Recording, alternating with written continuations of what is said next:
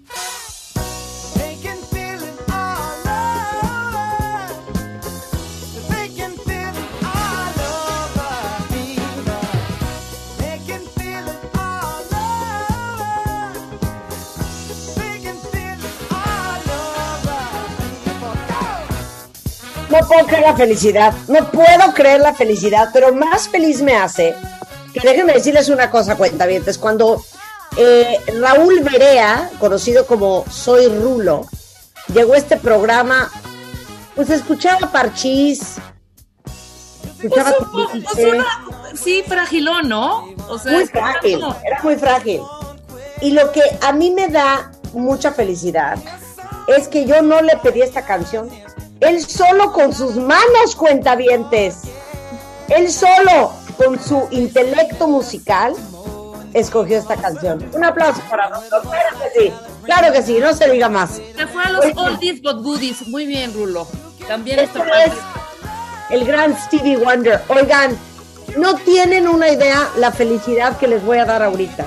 O sea, lo que viene ahorita, no saben la felicidad que les va a dar. ¿Quieres poner unos acordes simplemente para que los cuentavientes sepan de qué estamos hablando, Rulo? un, un par de acordes.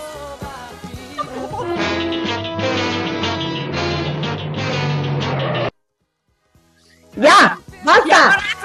A ver, ¿quién de ustedes sabe qué es? Vuelve a poner eso, este, Willy. Sí, pero menos. Ya, Ya. exacto. A ver, ¿qué es? No me voy a mover de aquí hasta que me digan en Twitter. Twitter, en Twitter, ¿qué es? Oye, y, nos imaginamos perfecto con esos tan tarán. Te imaginaste perfecto la entrada, además. Mira, Panda Urbano, Superagente 86, ¡claro que sí! ¡Suéltala, Willy!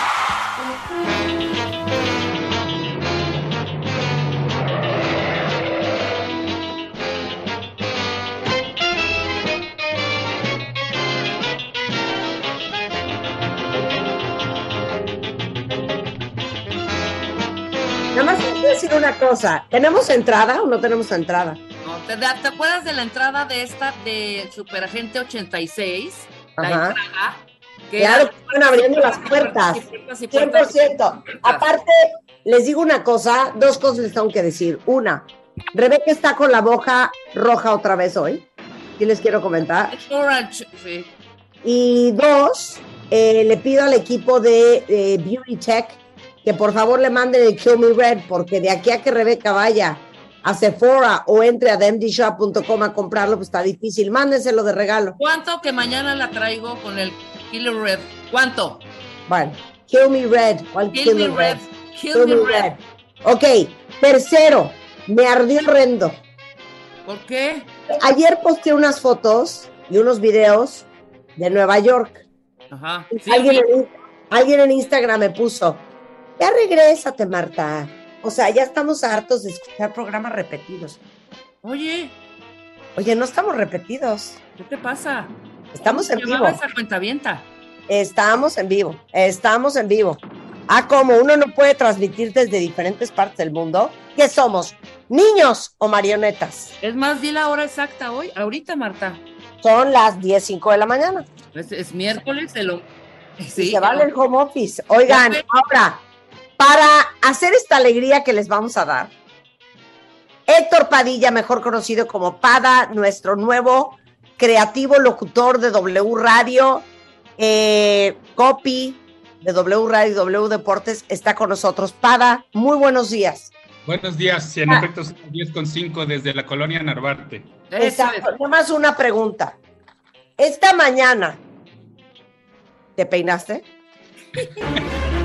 Eh, me mojé el pelo y me peiné. Entonces, es que vale, ya vale como peinado, son dos acciones. Son dos acciones. Mojar el pelo, humedecer el, el cabello Sí. y peinarte. Muy bien. Ada viene con todo esta mañana. Chihuahua. Y además, ¿ese es tu pelo o te hiciste risitos? ¿Cómo No, se llama? ¿qué pa- Te hiciste permanente, te hiciste permanente. permanente. Es mi pe- ya me voy, o sea, vamos a empezar así. Te estamos chuleando. Bueno, está bien, pero no es permanente, es mi pelo. O sea, un hombre con pelo chino es como una mujer con tetillas, es lo mismo. Es lo, lo mismo. Ok, sexual. diles, diles qué les vamos a ofrecer hoy.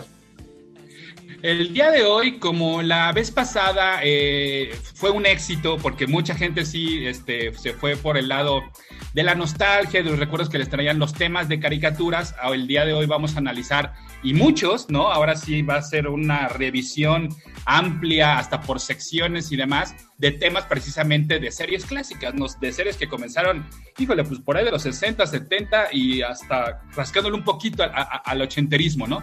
Pero Claro. para que ustedes también jueguen a la dinámica justo que, que hicimos al inicio, de a ver quién la adivina primero, ¿no? Y a ver justamente qué recuerdos les trae.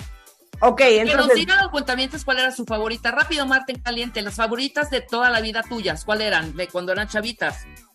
¿Sabes qué me encantaba a mí? Es más ochentero, pero me encantaba The A-Team. ¿Te acuerdas de The A-Team? Ah, claro, por supuesto. Sí, pero ese es más ochentero, exacto. Es más ochentero. Pero a ver, a ver, no puedo creer, el mejor nombre del mundo es el del Superagente 86, que era.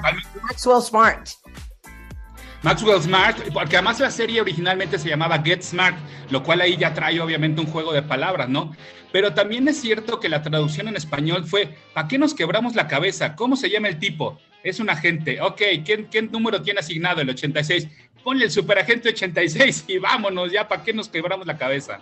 Pero Claro. dime una cosa, ¿el Superagente 86 dónde trabajaba? ¿En la CIA, en la FBI o cuál era el rollo?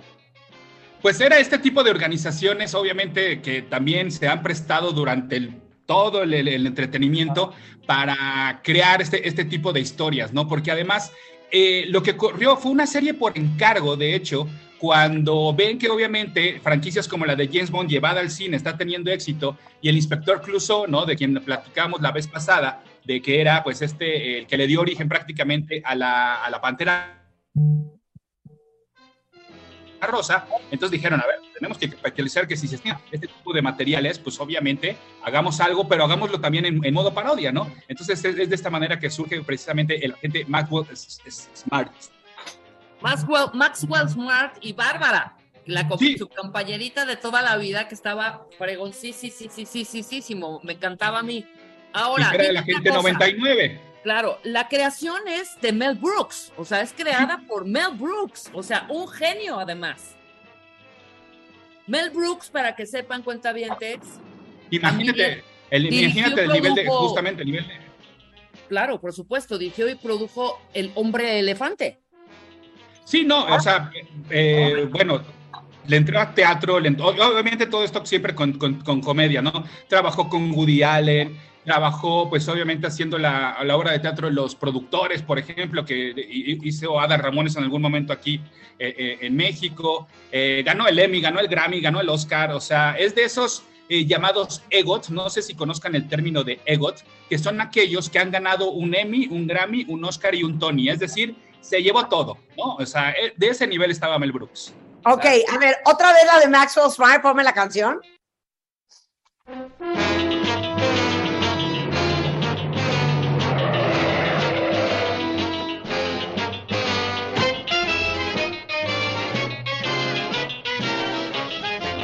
No puedo del amor, o sea, no puedo del amor. A ver, ok, va la trivia, cuentavientes. ¿De qué serie es la siguiente melodía? Échala, Rulo.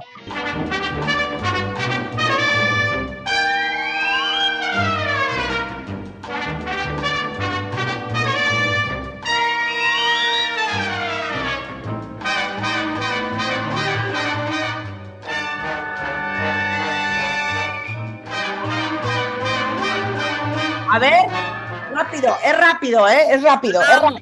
La Y voy a hacer- de la vida. Voy a hacer mención honorífica al primero que le atine a cuál es la canción, ¿ok? Venga. Tú no digas, Pada, tú no digas. Voy a ver, a ver, dicen aquí, Panda Urbano, viaje al fondo del mar. No, No. Eh, no, claro que no. Ve dando datitos, pero sin spoilerear para, para que la gente se anime. tierra- eh, ok, Bearisa Berres, Tierra de Gigantes. No. Tampoco. A ver, vuélvela a poner, Rulo.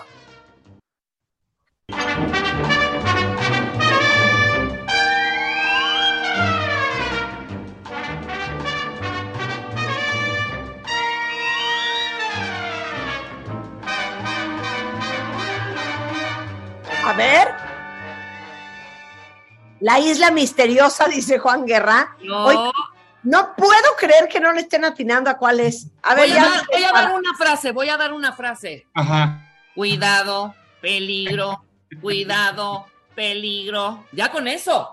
A ver, yo la, yo la estoy viendo. Con eso les digo todo. Ya les dije que todos los que nos escuchan que viven en Estados Unidos, hay un canal que se llama Me TV que sacan todas estas Todas series. Una joya. A ver, eh, no, o sea, perdidos en, perdidos en el espacio. Muy bien, de Arisaberres. A ver, cuéntalo todo. No, no culpo, no culpo la confusión porque Perdidos en el Espacio es una creación de Irving Allen, que es el mismo que creó eh, Viaje al fondo del mar, Perdidos en el Espacio, El túnel del tiempo y Tierra de Gigantes. Entonces, él era el genio creativo detrás de esto, pero no solo eso, estamos hablando de otro genio, porque el tema, de hecho, de Perdidos en el Espacio lo compuso un hombre llamado Johnny Williams. Claro, Johnny John le decía Williams, en ese claro. entonces, pero estamos hablando de el gran, el único, el inigualable, el máster de los soundtracks, el máster de las composiciones orquestales del medio del entretenimiento, John Williams, Star Wars, Harry Potter, Tiburón, a la que me digan, o sea, también este, este no, Jurassic Park. Sí, no va a haber un, un nuevo John Williams en muchísimo tiempo. Entonces, por eso les digo, entiendo la confusión. Y entiendo la confusión que eh, Rebeca hizo una genial imitación del Tata, de Jorge Arbizu, como el robot de Perdidos en el Espacio, porque justamente, así como hablábamos hace rato del Superagente 86, fue el Tata quien hizo la voz de- del Superagente 86 en español, y el Tata fue quien hacía la voz del robot en Perdidos en el Espacio en la versión original. Oye, aparte era una joya, porque era la mamá, el papá, una señorita que nunca supe quién es, dos hijos, un niño y una niña, y luego el doctor, ¿no? Sí, sí, sí. Que era el que hacía la voz del tata, pero nunca supe quién era la señorita. ¿Ubicas una señorita güera? Eh, creo que estás hablando de. eh, estás hablando. O sea, el concepto de la serie es que esta familia Robinson, porque así se apellidaban, ustedes recordarán, y por eso era el Danger, Will Robinson, Danger, eh, pues era una familia que se, que se perdía, pero pues obviamente no, no nada más era el core de la familia, sino que también había otros personajes como ahí medio de soporte. Eh, y de hecho, eh, eh, eh, les, les cuento un, un hecho curiosito, es que el concepto de Perdidos en el Espacio era llevar el famoso libro de la familia Robinson, donde también ustedes recordarán que son unos náufragos que se pierden, era llevarlo al espacio. Entonces, por eso el core era la familia Robinson, pero vienen este tipo de personajes como el que tú mencionas. Eh, estás hablando de... no, del doctor. Es que, ¿sabes qué? Me estoy confundiendo con el reboot y el remake que hicieron para Netflix. Y ahí cambiaron un poco los personajes donde el doctor es doctora. Les recomiendo que vean ese reboot en Netflix. No está nada mal. A mí me gusta muchísimo el reboot que hicieron en Netflix. ¿eh? Desafortunadamente solo duró tres temporadas, pero el concepto, eh, entendieron muy bien de qué trataba, de esta exploración de diferentes planetas, con diferentes peligros. Entonces, eh, por eso me confundo, porque en la serie de Netflix el doctor es doctora y entonces por eso viene este cambio de personajes. No, es que el doc, claro, pero el doctor de la serie de los 60 porque ¿qué era? 65 al 68, ¿no? Exactamente, fueron poquitos, ¿eh? bueno, tres temporadas de 83 episodios. Fueron pocas temporadas, pero muchos episodios. Recuerden que allá en, en aquel entonces las temporadas eran largas, no ahorita como estamos acostumbrados de que una temporada te dura 10 episodios. No estamos hablando de tres, tres temporadas, 83 episodios. Claro, pero entonces, ¿cómo? Era una familia que se fue a colonizar el espacio. Sí, y quedan perdidos en el espacio, obviamente, sí. No, es que qué joya. No, es una belleza, porque aparte, si la ven hoy en día, cuentavientes, todos los sets, el otro día estaba viendo un episodio en donde están como en un planeta que es todo como de metal, pero haz de cuenta que lo hicieron con papel aluminio de la cocina. O sea, no, no puedo creer. O, o sea, todos los disfraces, las botargas, los personajes, casi, casi hecho con cajas de cartón pintadas. Me Como el carcajeaba el contra joya. los monstruos, ¿no? Claro, exactamente. Ok, va la tercera trivia. Ajá. Echa la rola, Rulo.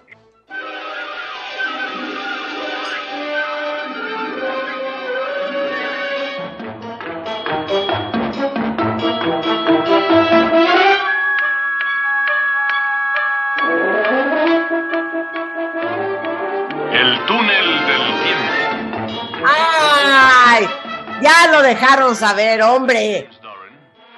No puedo creer el túnel del tiempo, para.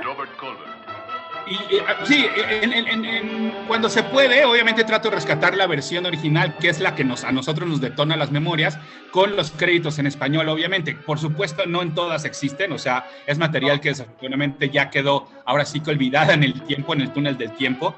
Pero sí, para que, para que recordemos inclusive del locutor que nos, pres- nos la presentaba, ¿no? En esta ocasión se trata obviamente del túnel del tiempo. Una vez más, el tema es de John Williams, que además hasta... ¿Qué? El sí. tema de John Williams. A ver, vuelve a poner, Rulo. O sea, yo hasta que Pada llegó a nuestras vidas conozco cada vez más. Yo no sabía que estaba, era también de John Williams esta. A ver.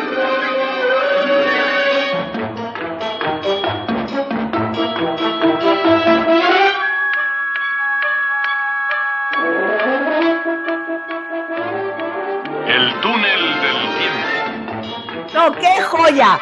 Aparte, ¿dónde las veíamos? ¿Para Canal 5? En el canal 5. Canal 5, totalmente. Sí, de hecho, yo, yo mira, eh, a veces yo le entré a estas series hasta después, porque para mí cuando empezaban las series live action, después de venir de las caricaturas, las caricaturas eran temprano y luego ya por ahí del mediodía empezábamos ya con estas live action, sábados y domingos en la mañana.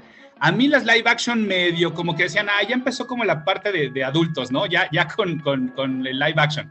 Pero ya después obviamente las revaloras y dices, bueno, obviamente un tema, una serie que traía un tema de John Williams, obviamente hay que ir a revisar de qué se trataba, ¿no? O sea, totalmente. Claro. Oye, pero no me acuerdo cómo se llamaba el túnel del tiempo en inglés. The Time Tunnel. ¿Sí? ¿The Time Tunnel? Sí. O sea, inigualable la voz de lo Claro. Y el túnel The, del The. Time Tunnel. Y otra vez, ¿cuál era el chunche? ¿Cuál era el cuento? Pues bueno, y- y- imagínate innovar obviamente en conceptos de viajar en el tiempo, de caer, era, era, si te fijas, era mucho de caer en mundos desconocidos, ¿no? Y explorar y, y- y- y- y enfrentar cada episodio una adversidad, ya fuera un monstruo, ya fuera una situación a la cual no estabas acostumbrado, que en este caso pues es el tiempo, es otra época. Obviamente, como le dices, la producción, pues sí, un poquito hay que, hay que este, abrir nuestros corazones y nuestra mente a decir, es una inocentada, pero, pero échamela, ¿no? O sea, de- de- quiero devorarme esa inocentada. Claro, pero esa era más bien como una, un proyecto secreto del gobierno de Estados Unidos que se llamaba TikTok, en donde estaban construyendo una máquina del tiempo y visitando. Lo que a mí me da risa de los 60, Héctor, y yo creo que tiene que ver con que el hombre fue a la luna por primera vez, estaban muy obsesionados con hacer cosas del futuro, ¿no? Totalmente, totalmente en esta carrera espacial, ¿no? Obviamente entre Rusia y Estados Unidos, de a ver quién, quién apaña primero la luna, quién apaña primero el espacio. Por supuesto, esto claro que se ve reflejado en, en- en- en- el entretenimiento, ¿no? O sea, el mismo James Bond, el mismo James Bond, tú recordarás qué ridiculez, qué tenía que hacer James Bond en el espacio. Ah, no, pero como se estaba poniendo de moda, no lo mandaron al espacio también. Entonces, obviamente es cuando llega Star Trek, obviamente es cuando llega Star Wars, ¿no? Digo, obviamente con algunas diferencias de, de, de- de años, obviamente, pero por supuesto, era pongamos de moda el espacio y entonces hagamos estos viajes en el espacio. Pongamos la moda el, el viaje en el tiempo y este tipo de conceptos de explorar, entonces hagámoslo, pero, pero hagamos nuestro, nuestro propio concepto para no estar imitando al de al lado.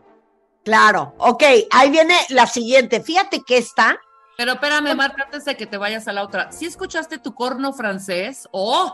¡Hombre! claro, Es que divino. esto es lo que estamos analizando, la música de estas grandes, grandes series. Y Una que además, belleza. Todas e- estas composiciones de John Williams me recordaron mucho lo que hizo Michael Giacchino en años más recientes para películas como Los Increíbles, que obviamente tienen toda esta estética, todo este, este look and feel de, de- de series de espías sesenteras, ¿no? O sea, Es que a mí me, es que a mí me trauma, Pada, porque piensen ustedes, cuentavientes, que estas canciones las graban en estudios muy grandes, normalmente en Los Ángeles, con 40, 50, 70, 80 músicos de orquesta.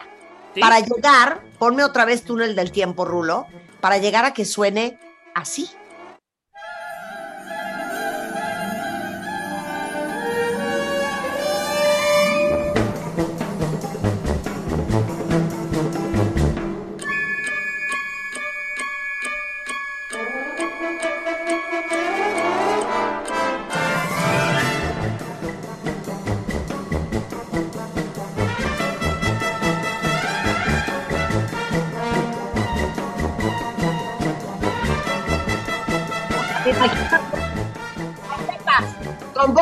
Claro, vamos, las claves, triángulo. Ok, trombón otra vez. O sea, qué impresionante, ¿no? ¿Se oye? Digo por John Williams, imagínate, pero además me encanta el detallito del relojito. Esa parte cuando entra el relojito, tic, tic, tic, tic, es bellísima, bellísima. O sea, ponle un relojito. O sea, qué hermosura. Qué hermosura. Ok, va la siguiente y te iba a decir, fíjate que de esta yo como que nunca fui fan. Yo cañón. Yo también tengo cringe con, ahorita vamos al bloque animal, así lo, así lo, así lo es. No, qué animal. Exacto. Ok. ¿Quién se acuerda de qué serie era esta canción?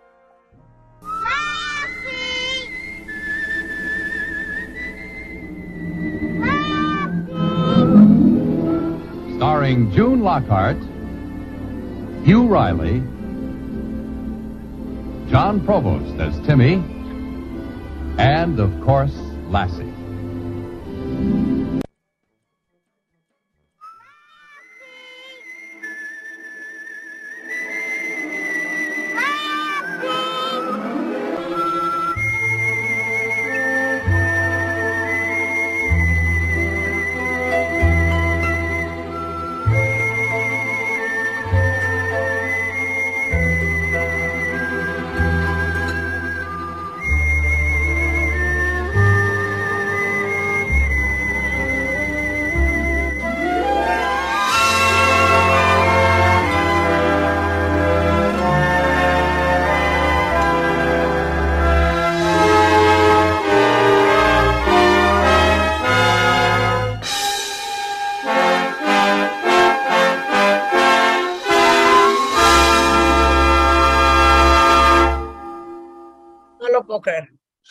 Nos faltó la parte de Lassie. ¿No había una parte que decía Lassie, Lassie, na, na, na, na? Ese es Flipper, espérate. No. Ah, sí, imbécil. Sí, exacto. We can the flipper, flipper, Lara. Claro, esa era la así. Y ya ves, escuchabas y ya te daba ternura el perro, la perra. Cállate, cállate. Ya Porque llorar. Lassie es, es que es una, es un, ¿qué es Lassie? Es un pa, Lassie. ¿cómo, cómo se llama ese perro? ¿Pastor Sí. inglés? Sí, era. Un, un- era un border collie que se supone que los border collies son de los perros más inteligentes que hay. Sí. Bueno, entonces a ver, cuéntanos de Lassie, Pava. Lassie era un monstruo eh, eh, en, cuanto a, en cuanto al éxito que tuvo. Corrió de 1954 a 1973. Fueron 19 temporadas con 591 episodios. O sea, imagínense eso. Esto lo convierte en una de las series más longevas después de Los Simpsons, de Law and Order Special Victims Unit, de Gunsmoke, de Law and Order y Family Guy. Eh, esto sin contar, obviamente, que además por ahí del 89, si no me recuerdo, vino de New Lassie, viene una caricatura de Lassie, y obviamente esto abrió la puerta para el bloque animal que les vamos a presentar ahorita. El tema musical, que de hecho es cortito, ¿no? La verdad es que no era, no era tan impactante, pero lo que me llama mucho la atención es el silbidito del niño al inicio. El, el compositor del tema musical fue William Lava, quien trabajó durante muchos años haciendo música para los Looney Tunes, para las Merry Melodies, y luego, este Después de este tema vino otra versión un poquito más extensa y con más silbiditos, porque el, el silbidito también se volvió una característica este, eh, pues, de- de- muy, muy arraigada con, con el concepto del ASI. Oye, pero aparte exprimieron el cuento de Lassie desde 1954 hasta el 73. O sea, esos son que 19 temporadas, para. 19 temporadas de más de, de casi 600 episodios, qué locura. No, eh, una locura. O sea, dijeron, porque me imagino cuántas veces habrán cambiado al perro. Totalmente, totalmente, porque no crean que siempre fue la misma perrita y de hecho, eh, ahorita que platicamos de Flipper, que ya nos adelantamos un poquito, les tengo unos fun facts de, de cómo era este, pues, trabajar con un delfín. Claro, pero a ver, hubo nueve Lassies, todos eran machos, ¿ok? Y solamente eh, en la tele, digo, en, el cine, Lassie era una hembra. Pero todos eran hombres y todos eran descendientes de Pal, que fue el primer Lassie que se murió en 1958. O sea, que si la serie empezó en el 54, seguramente ese perro ha de haber tenido siete años más o menos, porque se murió cuatro años después en el 58. Pero todos los otros ocho Lassies eran descendientes de Pal, que es el primer bonito. que además yo me imagino que no han de haber avisado que se murió el original, porque le, quebrabas el corazón a todos, ¿no? O sea, No, y además había una, una versión de que eran machos porque era más fácil entre- entrenar a los machos, ¿no? en el caso de los perros sí, pero en el caso de otros animales, como, como veremos a continuación, no, fíjate. Exacto. Venga el que sigue.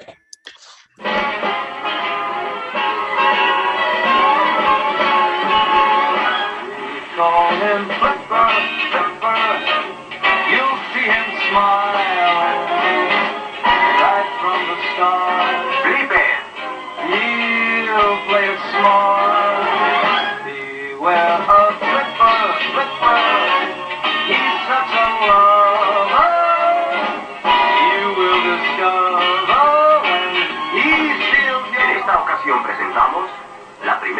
de Flipper va en persecución. ¿Qué tal la joya? Flipper va en persecución. Es una joya flipper, ¿eh? No puedo creer, pero aparte, ¿a quién se le ocurrió hacer Flipper? ¿Con un delfín? Era justo, Lassie se vuelve un fenómeno y entonces todas las distribuidoras, todos los canales querían yo quiero mi versión de Lassie, pero obviamente pues no hacerle un perro, entonces a alguien se le ocurrió pues hagámoslo con un desfile. Y luego hagámoslo Con con, un un delfín, canguro, perdón. Exactamente. Luego hagámoslo Flipper con corrió- un caballo, Mr. Ed, ¿no? Sí, que, Mr. Ed ya era más con un, como un comic relief, ¿no? Pero sí, ahorita hablaremos también de Skippy. Pero Flipper eh, corrió de 1964 al 67, no fue tanto. Fueron tres temporadas de 88 episodios. El tema fue compuesto por Henry Bars, quien también compuso la de Dactario. Seguramente recordarán, hablando de animales, pues justamente la serie de Dactari que se trataba de este especie de veterinario. Ahora, Ya. aquí es donde les digo que hay fun facts de los delfines que participaron en Flipper. Fueron obviamente varios, igual. Primero fue, su- pero to- todas fueron, fueron hembras. Primero fue una delfín llamada Susie, aunque la mayoría de las veces fue Katy. También hubo otro- otra delfín llamada Patty, otra llamada Scotty y otra llamada Squirt. Eran delfines hembras porque son menos agresivas que los machos y entonces su piel casi no presenta heridas porque como no se andaban peleando con otros machos ahí en, donde estaban en, cautiverio, pues, entonces por eso elegían a, delfines hembras. El único macho que salía se llamaba Clown y era el que hacía las escenas de caminar con la cola, porque a ese macho sí le salían las- esas escenas de caminar con la cola. Entonces recordarán escenas típicas de delfines donde se paran y medio caminan con la cola, ¿no? Ahora, el, el fun fact que más me voló la mente es que el, el famoso este, eh, gritidito de, de delfín no era de un delfín, o sea, Flipper no hablaba como delfín, más bien extrajeron el sonido de un pájaro cucaburra y ese lo adaptaron para que sonara como un delfín y que era el, el- el graznido característico de Flipper. Seguramente se llama graznido. A ver, póngame el sonido de Flipper. O sea, no puedo creer la joya. O sea, entonces era una cucaburra. Era una cucaburra, no era un delfín. No lo puedo creer. Yo me imagino que también ha de ser un lío decir, esperar, estar esperando a que el delfín este, haga su sonido, ¿no? Y me creo que no, grábate un pájaro y ahí lo adaptamos. No, a ver, quiero, quiero oír el sonido de Flipper. Está en la entrada también. Sí. A ver.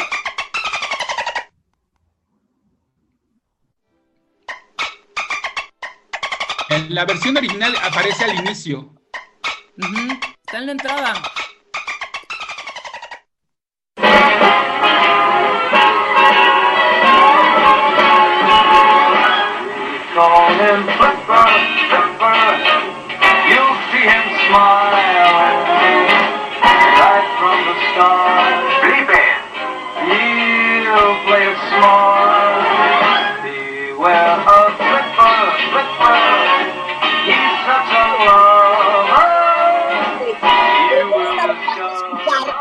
Cucaburra y luego cómo era el sonido de Flipper. Ah, Bueno, ok, a ver, vamos a hacer una pausa rapidísimo, regresando. Más animales, más series, a ver de cuáles se acuerdan ustedes al volver en W Radio.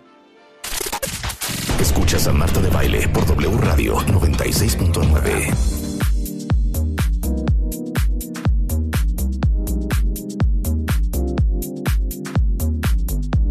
Estamos de regreso en W Radio. Estamos eh, con nuestro queridísimo Pada, que es nuestro experto en pop culture, Héctor Padilla, eh, que es un gran creativo. Con él hicimos hace poco las mejores canciones de las mejores caricaturas y ahorita estamos con los soundtracks de las series más famosas. Ya pasamos por Superagente 86, Perdidos en el Espacio, El Túnel del Tiempo, Lassie, Flipper y, a ver, quiero ver quién de ustedes se acuerda de esta.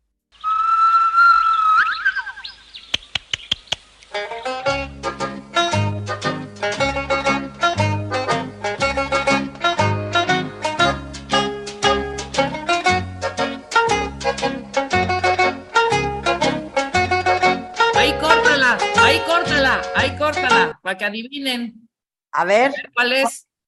¿cuál es? A ver, venga, cuentavientes. ¿Saben qué estaba yo pensando? Qué bonita nuestra época. Pero me pregunto yo, ¿todos pensarán que su época es la más bonita? Sí. ¿Sí? O sea, sí, claro. más piensen que su época era la más bonita. Sí. Sí, no, totalmente. Y bueno, eh, por ahí luego les avisaremos, este, porque escribí algo y, y tú lo vas a leer relacionado justamente con la nostalgia. Y sí, Ok. sí, es- sí es, una cosa biológica y también es una pues- cosa psicológica. Ya les avisaremos de qué se trata, pero sí totalmente, ¿eh? Ok, muy bien, Mónica Díaz, muy bien, Marta Alvidres, muy bien, Mary Helen, muy bien, Eleonora, muy bien, Olivia, muy bien, ¿eh? Todos dijeron, Skippy, échala.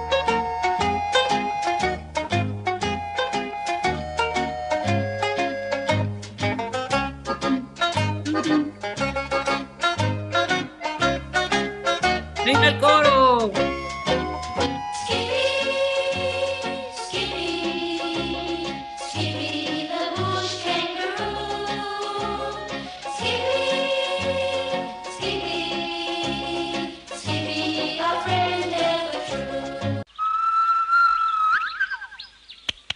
pregunta, ¿qué época es esto? 1960, ya le estamos pegando un poquito más hacia rumbo a los 70, 68 al 70, tres temporadas de 91 episodios. Obviamente seguía la tradición de, de series como Lassie, como Flipper, que hasta, imagina- hasta ustedes lo escucharon.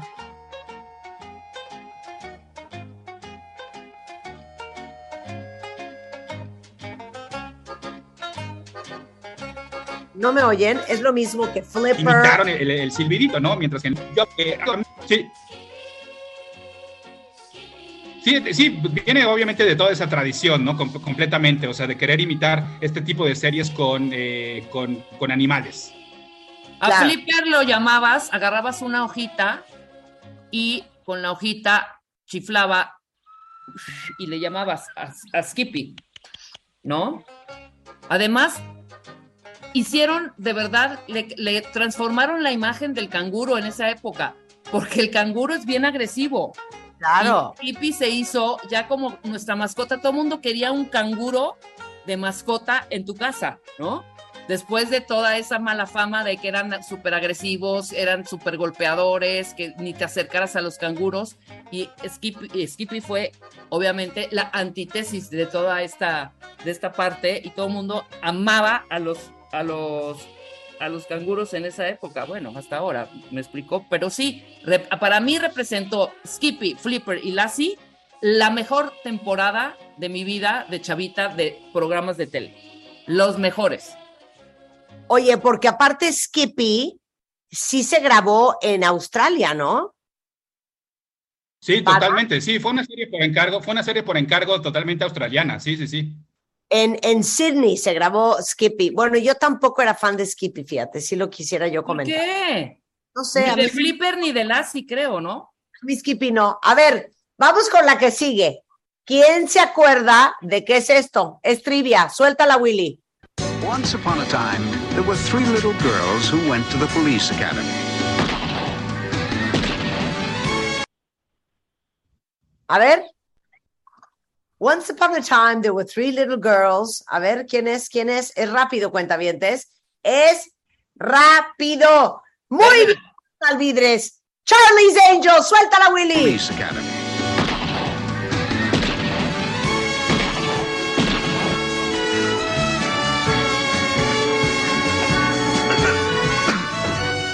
and they were each assigned very hazardous duties. But I took them away from all that, and now they work for me. My name is Charlie.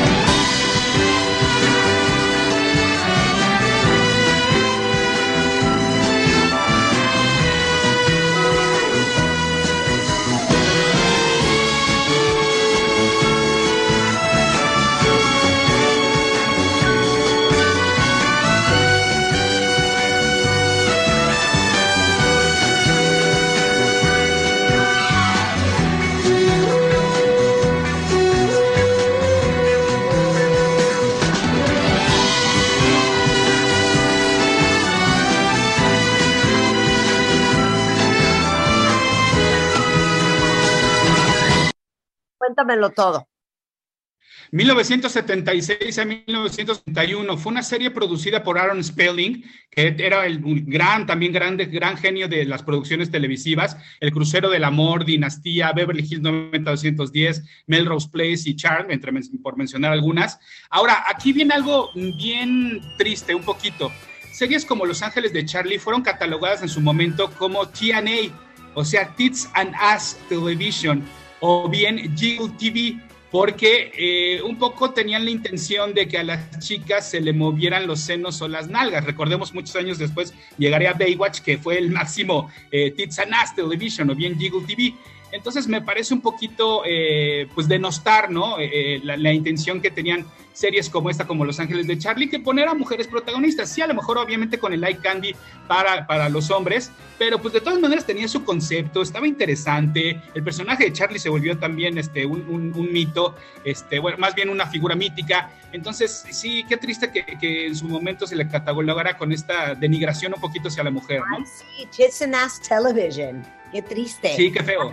Sí, pues, Jackson qué horrible. Smith, Jackson, una joya que aparte, ¿cuánto duró Los Ángeles de Charlie? Del 76 al 81, o sea que más o menos se defendió en su momento, ¿eh? ¿Cómo no? Claro, con todos los cambios de Ángeles, ¿se acuerdan?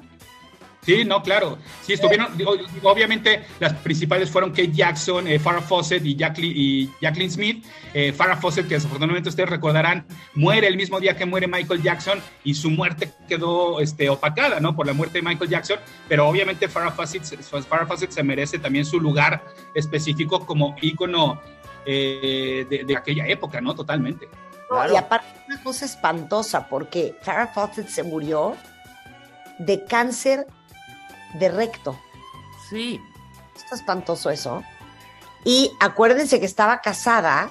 De hecho, en Los Ángeles de Charlie aparecía Farrah Fawcett Majors, porque estaba casada con Lee Majors, el que era el hombre nuclear. Con Steve Austin, con Steve Austin. Steve Austin, claro. Sí.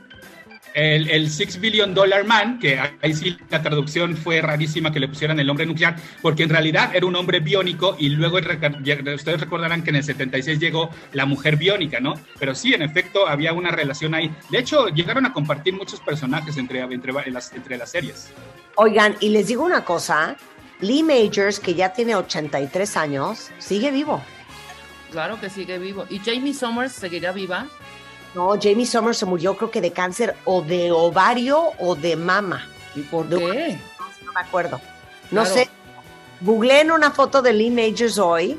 Ay, se ve monísimo. Divino, divino. Luego hicieron la transición porque entra la hermanita disque de Farrah Fawcett en la serie y era Cherry Lab, ¿se acuerda?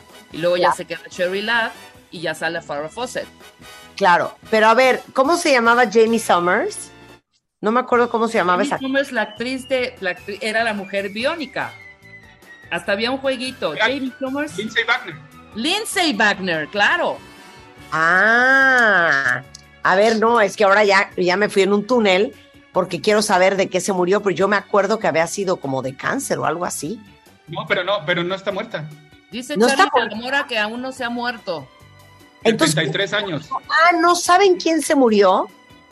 La de hechizada. ¿Cómo se llamaba la de Ah, claro. Pero, a ver, espérate. Puta, ya nos metimos en un, en un tunelzazo de tiempo. en un túnel? ¿Cómo se llamaba Cuentavientes la de hechizada? Elizabeth Montgomery.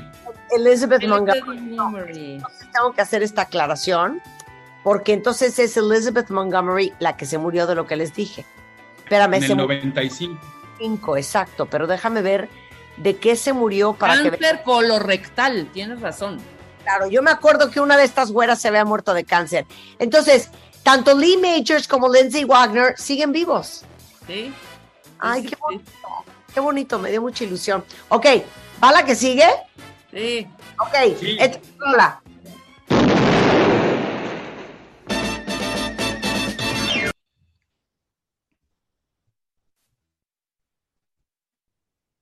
A ver, ¿quién es? Es rápido, cuentavientes. Aquí es rápida la cosa, nos quedan dos minutos. ¿Quién era eh, la serie de esta canción? Vamos a ver quién latinó. Muy bien. Bearisa Berres, Mujer Maravilla. Marta Alvidres, Mujer Maravilla. Clau, Travel Freak, Mujer Maravilla. All the world is waiting for you. Yo no era fan. A la Mujer Maravilla. O sea, yo me sentía una amazona invencible por la Mujer Maravilla. 100%. A ver, cuenta, Pada. Oye, además hablando de, de- de personas que hoy en día se ven espectaculares, Linda Carter con sus 71 años, bueno, no, ¿qué, te puedo decir? O sea, y ha hecho cameos precisamente en las películas de Wonder Woman al lado de Gal Gadot. Tres temporadas para un total de 59 episodios, corrió de 1975 a 1979. Desafortunadamente también obviamente fue atacada por ser una Kids and Us Television o bien Jiggle TV. Y el compositor del tema es eh, Charlie Fox, quien también compuso los temas del Crucero del Amor. Y también ese, ese em, compositor, fíjate que también compuso Killing Me Softly with His Song de Roberta Flack. O sea, que no solo entraba, le entraba a los temas instrumentales, sino también a las canciones pop. Ay, ya, qué joya. No, me fascina. Ahora, la que sigue es tu favorita, Pada. Sí, totalmente. Es que sí, es un mundo fantástico lo que creó Jim Henson. A ver, venga, échala, Rulo.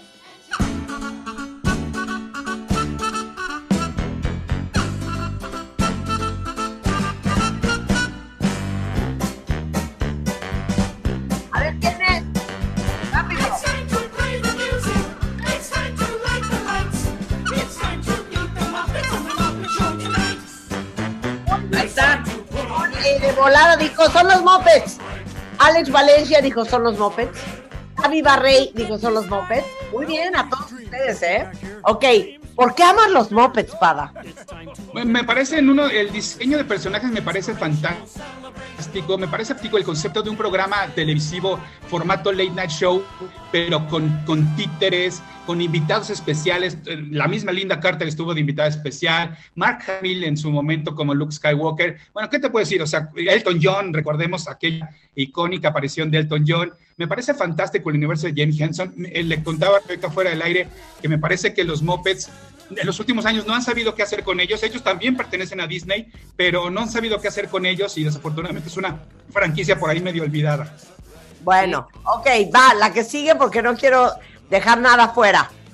Suéltala, Willy.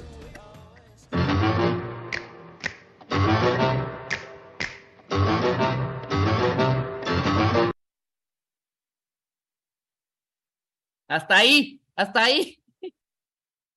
Sí, El que no sepa, ¿sabe qué? Váyase de aquí, váyase de aquí. Ya, déjala correr, déjala correr.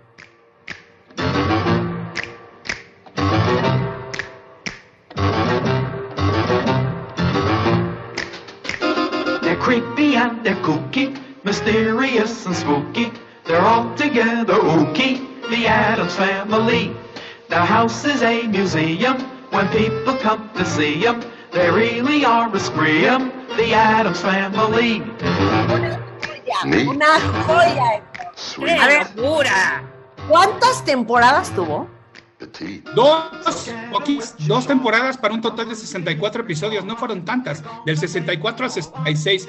Ahora, para ustedes que han estado últimamente analizando tanto este, temas eh, de la orquesta y de la ópera y demás, no es un piano el que suena, es un clavecín. Y el, la diferencia entre el piano y el clavecín es el, el tipo de cuerdas que usa. Pero fíjate qué dato tan curioso, no es un piano, es un clavecín.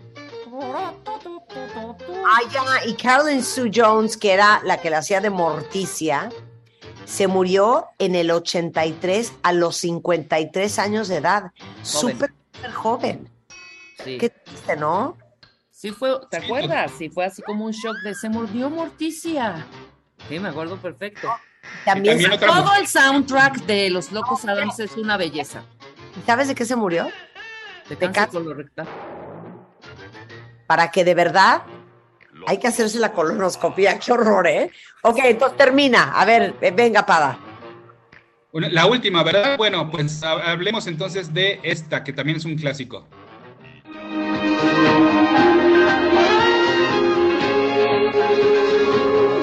Máxima. ¡Ya!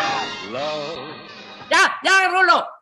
Ah, ya saben cuál es, hombre. ya. Sí, déjala correr. exciting and new. Come aboard. We're expecting you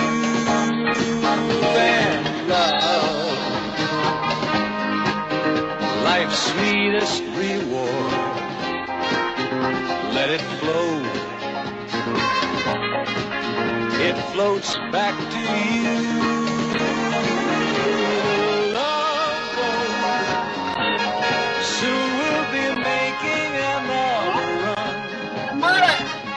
Amaba el crucero del amor. ¿Saben de quién estaba enamorada? No me lo van a creer. ¿Te acuerdan que el, como el camarero era Gopher?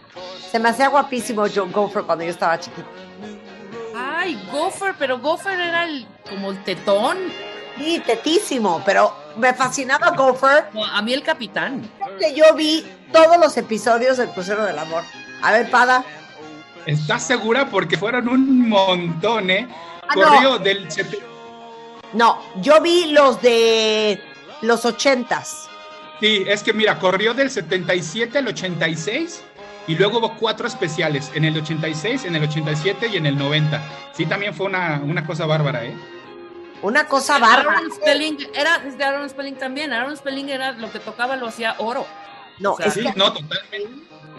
Aaron Spelling, además, de lo último que hizo fue Beverly Hills 90210, que ahí es donde, Melrose Melrose Place.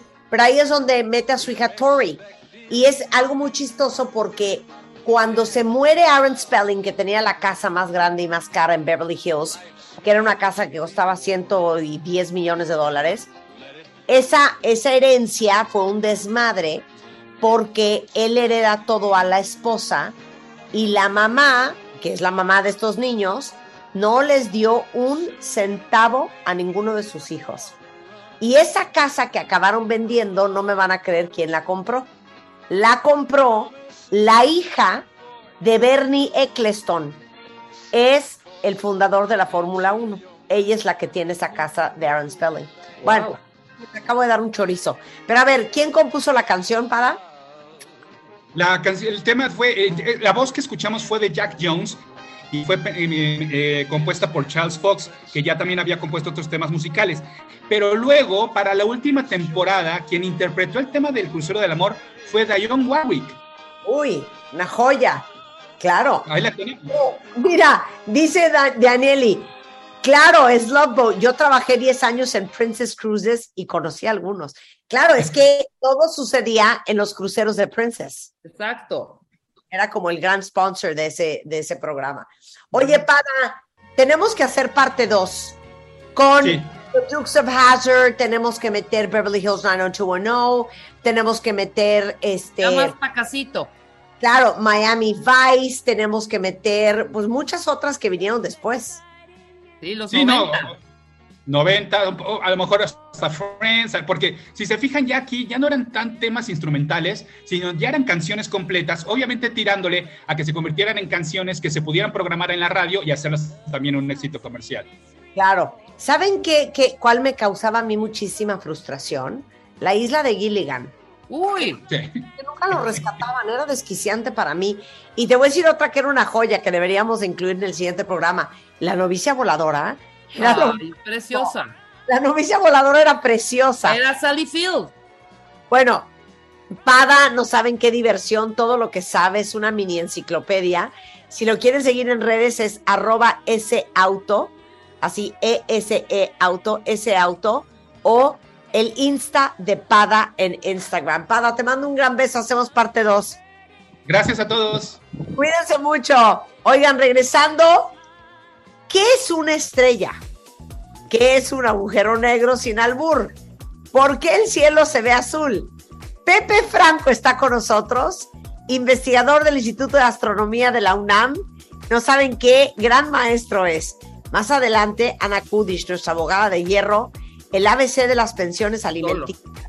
Y para cerrar, la vida en streaming con Pisu. Todo eso antes de la una, no se vayan. Entra a wradio.com.mx. Checa más información de nuestros invitados, especialistas, contenidos y escucha nuestro podcast. Marta de Baile 2022. Estamos de regreso y estamos donde estés. Él no lo sabe, pero es una de mis personas favoritas del mundo mundial. Aparte, creo que tiene la voz más sensual y erótica de toda la UNAM. El señor Pepe Franco. Hola Marta, qué gusto, qué gusto verte después de tanto tiempo. Te ves radiante, te ves más joven, te ves rejuvenecida. Es un hermosuro. Él es doctor. ¿En qué eres doctor? ¿En astronomía? Física, en física, sí, en astrofísica. Claro, e investigador del Instituto de Astronomía de la Universidad Nacional Autónoma de México y coordinador del programa de Arte, Ciencia y Tecnología de la UNAM. Oye, es que ya sabes que cada cierto tiempo se nos olvida lo que nos dices, entonces necesitamos volverte a preguntar. Pregunta. La pregunta es, ¿qué es una estrella para todos los cuentavientes? Pues una estrella es un objeto del cosmos que tiene luz propia. Y esta luz la genera con reacciones termonucleares en su centro, en la parte más interna de la estrella, que está a temperaturas de 10 millones de grados o más. Ahí se dan una serie de reacciones nucleares que generan, que generan energía y la reacción más abundante es convertir hidrógeno en helio. Cuatro átomos de hidrógeno se juntan en la mayor parte de la vida de cualquier estrella, se juntan para formar un átomo de helio y esta energía es transportada del centro hacia la parte externa de la estrella, pues por varios mecanismos, eh, conducción térmica, eh, radiación, etcétera, y al calentarse la parte externa, la parte superficial, se calienta a miles de grados y emite luz. Y por eso, por ejemplo, nuestro Sol, que es la estrella más cercana que tenemos, tiene una superficie y una eh, que tiene unos 6.000 mil grados centígrados y produce pues esta luz que nos ha mantenido vivos durante toda, toda la vida de la vida en la Tierra. Oye, dime una cosa, o sea. Todas las estrellas son como el sol. Todas las estrellas son como el Sol. Algunas son más chiquitas, otras más grandotas, y de hecho utilizamos como referencia para los tamaños de las estrellas a nuestro Sol. Nuestro Sol es una estrella enanona, es una estrella así chiquitona, no es, no es muy grande y no es una estrella muy caliente. Es una estrella relativamente... eh, pero no se ve el sol como las estrellas que vemos en una noche en el campo de cielo estrellado, blancas, porque el sol está muy cerca.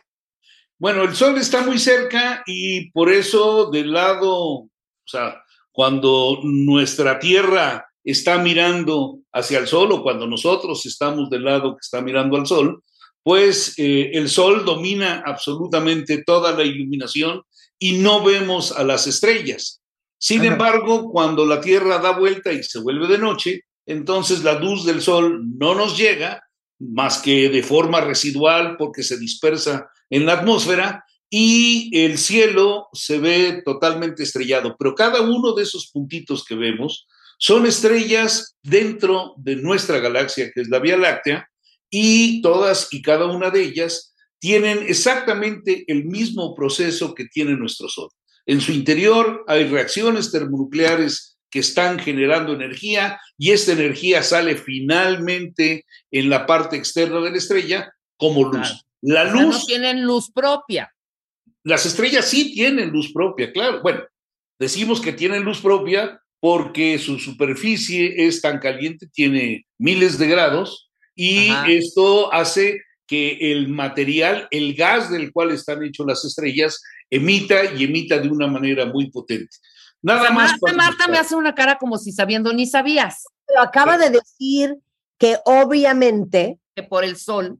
que por la energía que está dentro de la estrella, por eso tiene luz. Yo pongo atención. Pero a ver, mi pregunta es, ¿por qué el sol se ve amarillo y una estrella de lejos se ve blanca?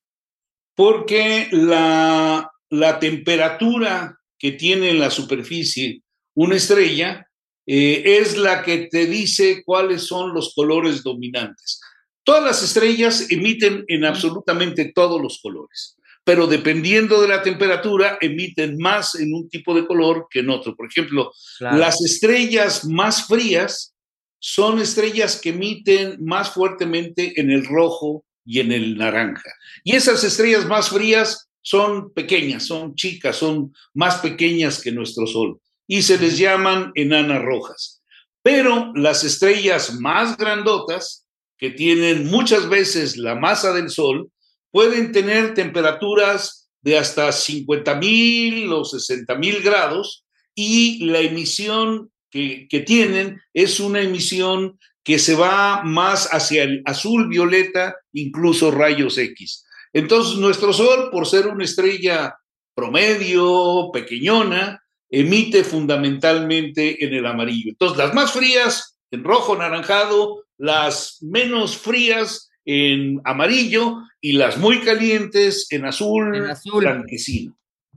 Por eso, pero a ver, si tú que eres doctor en física, volteas a ver el cielo estrellado, sí puedes decir, ah, mira, este es más caliente, este es más fría, esta es la osa mayor, esta es la osa menor, ¿así? Bueno, algún, eh, digamos, en algunos casos se, se- se pueden ver las tonalidades, digo, hay que tener buena vista y, este, y, y- y fijarse bien, pero sí uno puede distinguir diferentes colores en, en- en algunas estrellas.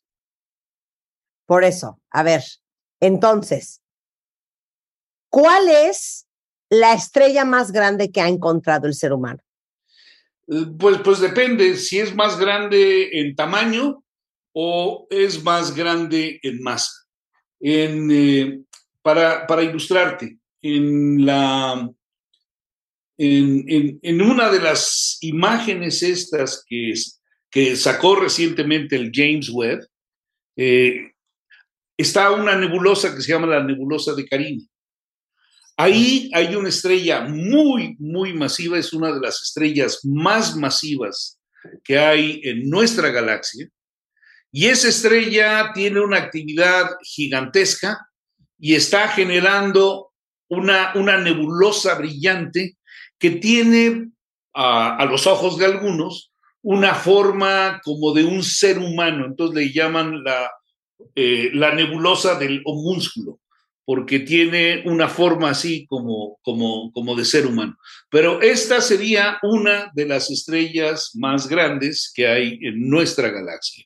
En otras galaxias, por supuesto, hay estrellas grandotototas eh, que también tienen características similares. En la galaxia más cercana que está este, pues, girando alrededor de nuestra galaxia, que se conoce con el nombre de la nube mayor de Magallanes, hay una estrella muy grande que está, que está excitando a todo el gas que está alrededor y a la nebulosa que, que se ha formado alrededor de esta estrella se le llama la nebulosa de la tarántula porque se le ven unos piquitos, ¿no? Pero entonces hay, hay, hay estrellas muy, muy grandes y una cosa que, que vale la pena decirte, Marta, y decírselo a todo tu auditorio, es que uno pensaría lo contrario, pero mientras más masiva, mientras más grandote es una estrella, tiene un tiempo de vida menor que las estrellas más pequeñas. Las estrellas más pequeñas son mucho más longevas que las estrellas grandotas. Una estrella grande como estas dos que te acabo de mencionar son estrellas cuya vida en total será de algunos cuantos millones de años y después van a explotar como supernovas. En cambio, estrellas como nuestro Sol, nuestro Sol tiene una edad, una edad de 4.500 millones de años más o menos y va a vivir otros 4.500 millones de años. En total, la vida de nuestro Sol se estima en unos 9 mil millones de años, pero las estrellas grandotas viven solamente unos cuantos millones de años y esto ya te da una idea de la diferencia en permanencia que tienen las estrellas. Las estrellas grandotas se mueren explotando como supernovas un tiempo relativamente corto después de que nacieron. Y las estrellas más chiquitas mueren de otra manera, pero duran pues miles de años y por esto las estrellas chiquitonas, por ejemplo las estrellas enanas rojas, son las estrellas más abundantes que hay, no solamente en nuestra galaxia, sino en todo el universo. Ok, oye, no quiero que se me acabe el tiempo porque esto me lo has explicado 600 veces y por alguna razón, no sé si es tu culpa o mi problema de aprendizaje, no es mi puedo culpa. Explicarlo. Es ¿Cómo mi Para que culpa. me lo expliques como, como de niño de kinder 1. ¿Por qué el cielo se ve azul? El cielo, se, mira, la luz, la luz del sol eh, viene en todos los colores. Y el, el amarillo es el predominante, pero, pero salen todos los colores eh, de, de la superficie del sol. Y cuando llegan a la atmósfera, las partículas de la atmósfera, o sea, cuando la luz llega a la atmósfera, las partículas de la atmósfera interaccionan con esa luz y dispersan la luz, o sea, como si fueran pelotitas de billar, las, eh, la luz golpea a las partículas que están en la atmósfera y se dispersan, se van para todos lados. La dispersión que hacen las partículas en la luz es una dispersión selectiva que depende del tamaño de la partícula. Las partículas más pequeñas dispersan preferencialmente el azul y las partículas, conforme van aumentando de tamaño, eh, dispersan preferencialmente otros colores. Entonces, las partículas más pequeñas que están en la parte alta de la atmósfera dispersan el azul y esto hace que, la, que el cielo se vea como si tuviera un color azul. Pero no, el cielo no tiene, digamos, la atmósfera no tiene ningún color, sino simplemente la parte alta está dispersando el color azul. Y cuando, por ejemplo, vemos el sol en el horizonte, ya sea cuando amanece o preferencialmente cuando se está poniendo, como lo vemos cerca del horizonte y hay partículas de polvo flotando en la atmósfera, que son partículas de polvo pues que tienen un tamaño más grande que las partículas que están en la parte alta. Entonces, la dispersión preferencial que se da se va hacia el anaranjado y hacia el rojo. Y por eso los atardeceres los vemos rojizos. Y de hecho, la gente que vive en la Ciudad de México se acordará que cuando hay mucha contaminación, donde hay muchas partículas flotando en el aire, los atardeceres en la ciudad se ven espectaculares, rojo, rojo, rojo, rojo, rojo, todo se, se pone rojo. Y eso es debido a esta dispersión selectiva. Entonces, la dispersión de las partículas de la alta atmósfera, que son pequeñitas, pues hace que el cielo se vea azul porque dispersa preferencialmente el azul y va para todos lados. Y luego, en la tarde, la dispersión selectiva nos da estas tonalidades rojas maravillosas de los atardeceres. Claro. Precioso. Ok, te lo juro que siento que tengo un problema de aprendizaje. o sea, si llega un niño de primero de kinder y me dice, Marta, ¿por qué el cielo es azul? ¿Cómo le voy a contestar eso, Pepe? A un niño, pues, pues este, pues depende, depende de cómo se le pueda poner con pelotitas. Este, no es una explicación fácil para, para una persona que, que, no tiene pues el concepto de dispersión. Aunque sí, por ejemplo, cuando si, si la gente ha jugado este, eh, billar, ponen las bolas de billar y agarra la bola blanca y la bola blanca le pega y ¡brum! todas se van, se dispersan por todos lados. Más o menos esto es lo que sucede. Llega una partícula de luz, golpea a una partícula de la atmósfera y la partícula de luz se dispersa para cualquier lado. Y esto hace pues, que se vea azul. Y es un mito el pensar que el sea- cielo se ve azul por el mar. Eso no es cierto. O sea, si yo le digo al niño, no, lo que pasa es que el cielo es como un espejo y lo que tú estás viendo son los mares. Eso muy mal. Muy mal. No, eso no. Eso no es cierto. Oye. Todo el mundo lo dice así, lo explica así. Además, no te vi. que todo el mundo lo explica así. Oye, pero yo ya no te voy a seguir llamando la atención. No me quiero volver a enterar que hay una novedad, un descubrimiento, un invento nuevo, algo un que te telescopio. en física y que tú no digas, Marta, hay que hablar de esto. Bueno, pues mira, yo creo que hay dos temas que vale mucho la pena hablar en el futuro. Uno es lo que se está descubriendo con el nuevo telescopio James Webb, que es un telescopio espectacular, y pues la próxima misión, Artemisa, que va a salir a la Luna, se espera que salga el sábado. eh, la, la hora está más o menos establecida alrededor de la una y cuarto de la tarde para, para la Ciudad de México, 2.17 en, en Florida, pero a la una y cuarto empezaría la ventana de oportunidad para que salga, para que salga la misión, y la ventana es como de dos horas, o sea, podría salir entre la una y cuarto y las tres y cuarto hora de México, en algún momento de eso.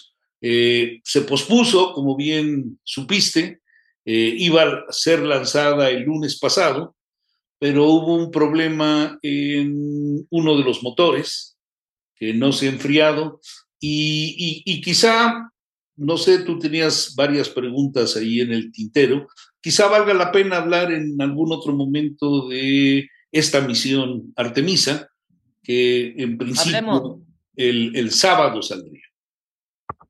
Ok, Mira qué bonito. Bueno, el doctor Pepe Franco, doctor en física, y nada más y nada menos que el encargado del mundo mundial, de la UNAM, de el arte, la ciencia, la tecnología, pero sobre todo un gran explicador. Eh, do- tú no tienes Twitter, ¿verdad, Pepe? No, no, no, no, no. Afortunadamente no, porque O un investiga o tuitea. se vuelve una adicción. No, no, tengo, no tengo redes sociales. Y, y, y- y- y uno es muy clavado y luego se la pasa todo el día en redes sociales. Además, peleándose con todo el mundo y transmitiendo fake news, entonces prefiero no. Ok, te queremos igualmente, Pepe. Te queremos, Pepe Franco, te queremos. Oigan, te mandamos un beso. Muchas gracias, Pepe. Igualmente, Marta, un besote para ti. Este, Rebeca, mucho gusto en verte. Estás muy guapa, Marta, ¿eh? Te ves muy bien. Este, pareciera ser que estos años de pandemia te hicieron más joven. Felicitaciones. Te quiero siempre por esos piropos. Con esto hacemos una pausa regresando. El ABC de las pensiones alimenticias en W Radio. Suscríbete a Marta de Baile en YouTube. Te pierdas los de Baile Minutos, de Baile Talks y conoce más de Marta de Baile y nuestros especialistas. Marta de Baile 2022. Estamos de regreso y estamos donde estés. Ya saben que yo solamente les traigo a lo más picudo de lo más picudo y nada menos que lo mejor. Ana Kudish es una de las abogadas más perras del país.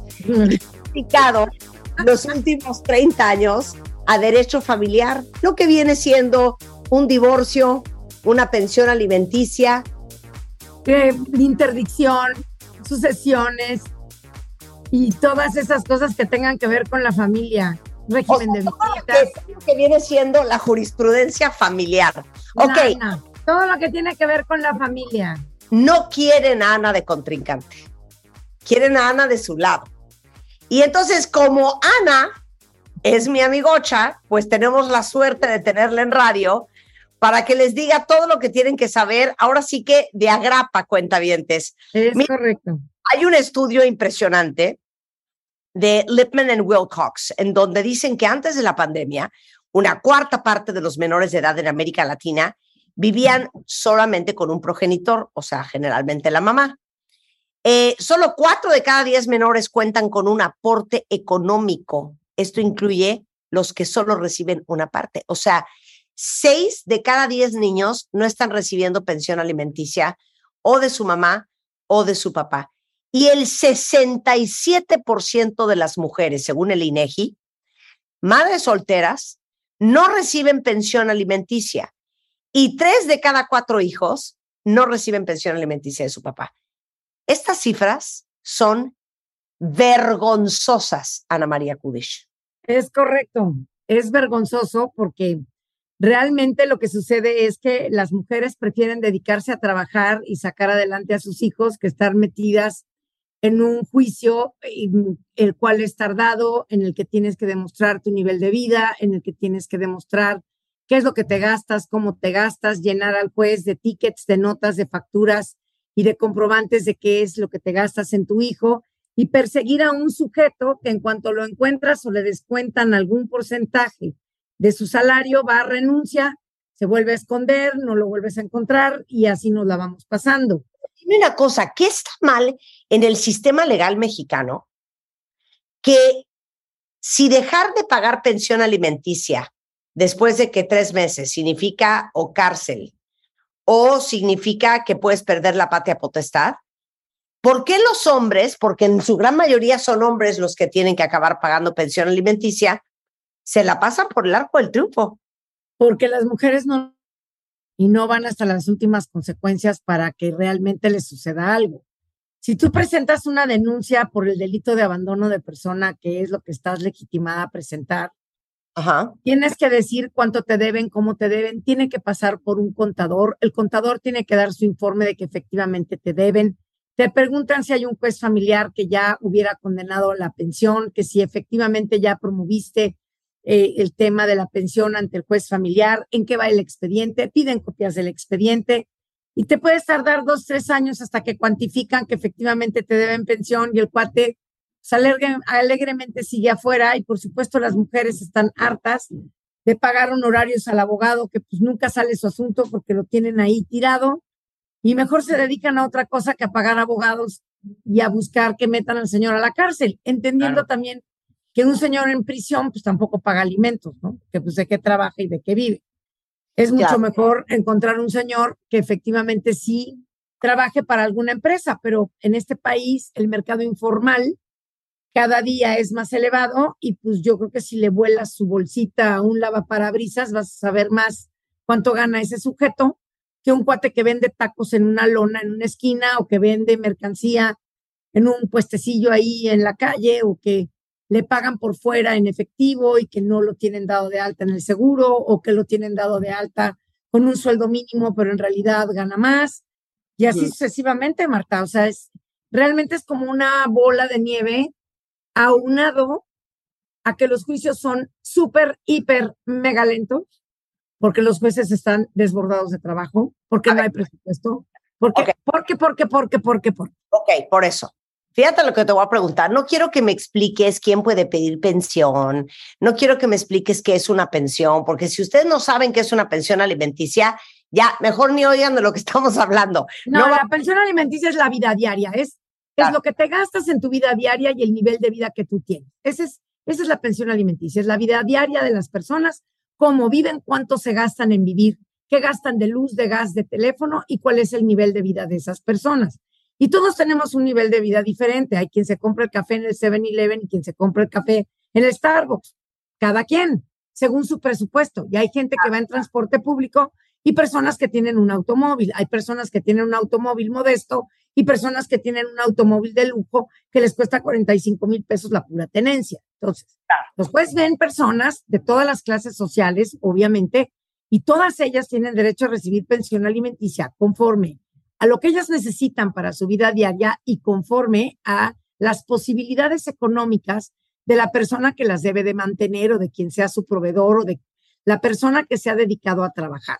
Cuando tú te dedicas al hogar y al cuidado de los hijos, tienes derecho a que te mantengan como has vivido los últimos dos años de vida en común por el tiempo que tienes casada y por el tiempo que eres concubina de una persona o que has vivido con esa persona libre de matrimonio. El tema está aquí en que cada vez que vamos al súper, agarramos la nota del súper, anotamos un teléfono y luego la tiramos.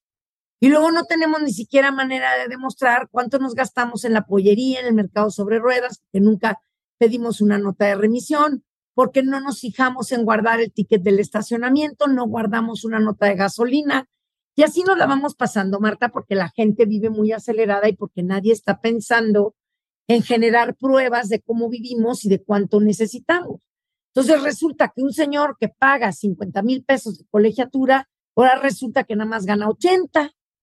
Dices, ah, caray, ¿y entonces cómo pasó eso? Y se salen con que, no, pues es que mi mamá es la que paga el colegio. Fíjate, fíjate. Y así se la van pasando, ¿me explicó? Y en lo que tú demuestras que lo que el señor dice es mentira, porque él ha pagado la colegiatura toda la vida y no es verdad que es la abuela paterna la que paga la colegiatura, pues te puedes pasar años. Ok, ok, ya sé que tú eres abogada y la jurisprudencia es lo tuyo, pero no me importa. Te voy a hacer una pregunta fuertísima. Me da idéntico la ley. ¿Cuál sería tu consejo de mujer a mujer para una mujer para ponerse a las vivas y que le paguen la pensión alimenticia? Ojo, Que guarden- que no guarden- hablando de la ley, ¿eh? No, no, no. A ver, lo que pasa es que para que te paguen la pensión alimenticia tienes que tener información financiera y muchas veces los hombres esconden Por eso, información ¿cómo le damos la vuelta al asunto, hombre? Agarren la cartera del señor en la noche, saquen todas sus tarjetas de crédito, tomen- tómenle foto. Tómenle foto a la tarjeta de circulación. Saquen todas las notas que tengan de todo lo que hagan. Así paguen un estacionamiento, una paleta de limón para el escuincle. Todo guarden nota. De manera que el día que ustedes necesiten pensión puedan demostrarle a cualquier autoridad lo que el señor pagaba en la vida diaria porque si no después esconderán las tarjetas de crédito, cambiarán las cuentas. Si llega la cuenta de, eh, si llega el estado de cuenta a la casa, tómenle foto. O sea, no digan, se lo acaba de llevar. Oye, es que las puedes matar. A ver, sigue Pues, diciendo. ¿Cómo que se lo acaba de llevar? Ahí lo tenías en tu nariz y no le tomaste una foto. Ok, más, más, dame más. Entonces, todo eso tenemos que nosotros tener la manera de demostrar que teníamos un coche, qué coche teníamos, el nombre de la empresa donde trabaja el marido, cuál es el puesto que tiene el marido. Oigan, pídanle una tarjeta de presentación. Es que ni eso tienen, vaya. O sea, una tarjeta de presentación del señor, pues. Oye, pero a ver, ¿quieres arrancarte los pelos de la cabeza cuando llega alguien a divorciarse contigo y le dices, oye, a ver, necesito estados de... No tengo. Bueno, recibos, no, no tengo. No, El pago de es la que él paga todo. Es que él paga todo. Ajá. Y lo peor, fíjate, entre mayor nivel económico, menos saben lo que se gasta en la casa porque va el chofer y va la muchacha a comprar. Entonces no tienen idea de cuánto se gastan en el súper y las notas se van directo a la oficina del, del marido. Ellas no tienen idea de lo que gastan, ni en luz, ni en gas, ni en teléfono. Todo está direccionado a la oficina del marido y a sus tarjetas. No tienen idea de nada. Nada es nada. Claro. Porque una señora al que le dan, a la que le dan el dinero para ir a pagar el recibo de luz, pues va a tener el recibo de luz en sus manos por lo menos un rato, aunque después se lo tenga que entregar al marido. Y tienes tiempo saliendo del banco de que pagaste todos tus servicios de la casa, pues de sacarle copia a ese recibo. Aunque Claro. tu marido te lo pida en original, pues tú ya te quedaste con una copia, ya tienes la demostración con el juez de que tú te gastas 1.500 pesos mensuales de luz. Pero hay gente que se gasta 12 mil pesos de luz, porque en ese rango estamos, ¿no? No tienen ni la más pálida idea y no tienen el recibo. Ok, pero entonces, no solamente es tener hasta el último centavo de lo que tú gastas, porque, Comprobado. porque aparte les voy a decir una cosa, el divorcio no es algo que sucede de un día para otro, ni cuando te pintan el cuerno. Siempre hay semanas, a veces meses, a veces hasta años de tiempo de preparación. Sí, pero nadie se prepara porque vives en la negación, te da miedo. A ver, Marta, yo tengo clientas que vienen a mi oficina y que están aterradas afuera en la puerta, no quieren entrar a la recepción. No vaya a ser que se encuentren a alguien conocido. Claro. Entonces, el divorcio no sucede de un día para otro. No. Es inexcusable que no estén preparadas. Y ahorita Les da miedo prepararse. Se sienten sumamente culpables y traidoras de generar toda clase de recibos, de sacar las tarjetas de crédito del marido de la cartera mientras está dormido y tomarle fotos. Ahora, lo peor es que ahorita me están oyendo los maridos, van a ir a esconder la, la cartera. No, no escondan la cartera. Pero todo esto lo estamos diciendo eh, porque en base a lo que tú gastas en tu día a día es como determina un juez cuánta pensión Claro. te toca. Y ahorita hablamos de los hombres que reciben pensión alimenticia de las mujeres, pero ahorita estamos de las mujeres. Que las mujeres hacen lo mismo, ¿eh? Esconden igual, no revelan igual y Claro. se hacen pato igual, ¿eh? Ok, pero ahorita vamos con ellas. Pero la razón por la cual Ana quiere que ustedes conozcan cuáles son los números de cuenta de, banco, cuáles son las tarjetas que tiene el señor, en qué trabaja, ya, qué felicidad si tuviéramos recibos de nómina o por lo menos una tarjeta de presentación de cuál es el puesto y cuál es la compañía en la que trabaja. Porque una de las prácticas más comunes es que en el momento en que cae la voladora del divorcio y de sacarla y pagar la pensión alimenticia, ah, todos los hombres son pobres. Ah, bueno, esa, a ver, tengo dos frases célebres. Cuando se van de la casa, dicen, a ti nunca te va a faltar nada. Agarran sus cosas y se van, ¿no? Y la segunda frase es, no, me está yendo de la patada, nunca en la vida hemos estado tan mal en el negocio, yo no tengo dinero para pagarte esto, entiende que tenemos ahora dos casas y yo no puedo con esto, pero si se van a Europa con la nueva novia o lo que sea, suben las fotos al Face y demás, y a la señora y a sus hijos la tienen sin un centavo. Entonces, esas son las dos frases célebres. Qué mal está mi negocio y nunca te va a faltar nada. Ay, ajá, ajá. Y entonces, a partir de ese momento, ¿qué, ¿cómo te ha tocado? O sea, como de nunca te va a faltar nada si tú te preparaste para la guerra. Es que mira, Marta, si tú estás preparada para la guerra y tú tienes conocimiento de lo que gastas y además lo tienes documentado de manera que puedas demostrárselo a cualquier persona, porque una persona que no te conoce de nada no sabe tu vida. El juez no puede saber la vida de todas las personas. Y como acabábamos de hablar, hay personas que tienen ciertas necesidades y personas que tienen otras. Incluso podemos tener niños incapaces, podemos tener niños que tienen necesidades especiales, que tienen que ir a terapias, que tienen que tomar medicinas que son carísimas, que tienen una serie de necesidades diferentes a otros niños que son niños que van al colegio y que no necesitan más que llegar a la escuela y ponerse a estudiar por sí mismos. Entonces, todo este tipo de necesidades hay que documentarlas de manera que cuando los maridos se van y dicen a ti no te va a faltar nada, tú sepas que no te va a faltar nada porque tú ya te atrincheraste con todos los documentos en el mundo mundial, hasta de tu maquiato que te fuiste a comprar a la cafetería que se te dé la gana. ¿Sí me explico? Claro, pero entonces mi pregunta es, ¿cómo qué cosas has visto que hacen los hombres para esconder su dinero? A ver, a los hijos. todos sus ingresos los meten a la cuenta de su mamá, de su papá, de su tía, de su prima. Generan una serie de empresas distintas de donde sí están cobrando dinero y no las meten a la empresa que la esposa conoce. Incluso muchas veces hasta simulan pues, que ya no tienen un peso partido por la mitad. Hay veces que de veras llegan al grado de autohipotecar la casa, que le piden a un amigo que dice que le prestaron y entonces hipotecan la casa y se quedan pobrecitos, pobrecitos. Y todo es, es un fraude en perjuicio de acreedores y las mujeres deberían de luchar y de pelear para demostrar que esto es lo que está sucediendo, para que de veras el peso de la ley aplique. Lo traumante es que así como en otros países sí hay presupuesto para que la justicia sea pronta y expedita, en nuestro país no hay dinero para que la justicia sea pronta y expedita. Y la gente literalmente se harta, se harta. Consideran además que los abogados somos unos ineptos, que no estamos trabajando bien su asunto, que no estamos persiguiendo las cosas como debería por el tiempo que todo esto se tarda. Tú imagínate, Marta, que presentas tu divorcio hoy y te dan la audiencia previa y de conciliación para poner la medida provisional de la pensión alimenticia dentro de seis meses. ¿Cómo Ay, crees? ajá. Es que, ¿cómo crees? Bueno, así estamos. Y ahorita que está a puerta abierta, a puerta cerrada, porque no pueden componer el aire acondicionado, porque no hay presupuesto, o porque no lo supieron componer, o porque la cosa está de la patada, porque yo no soy presidente del tribunal, no más que pues así estamos, pues está peor.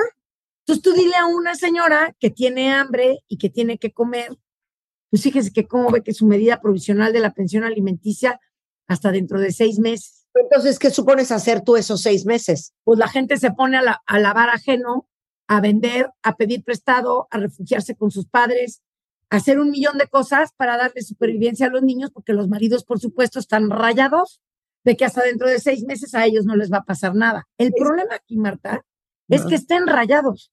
Deberían de estar preocupados.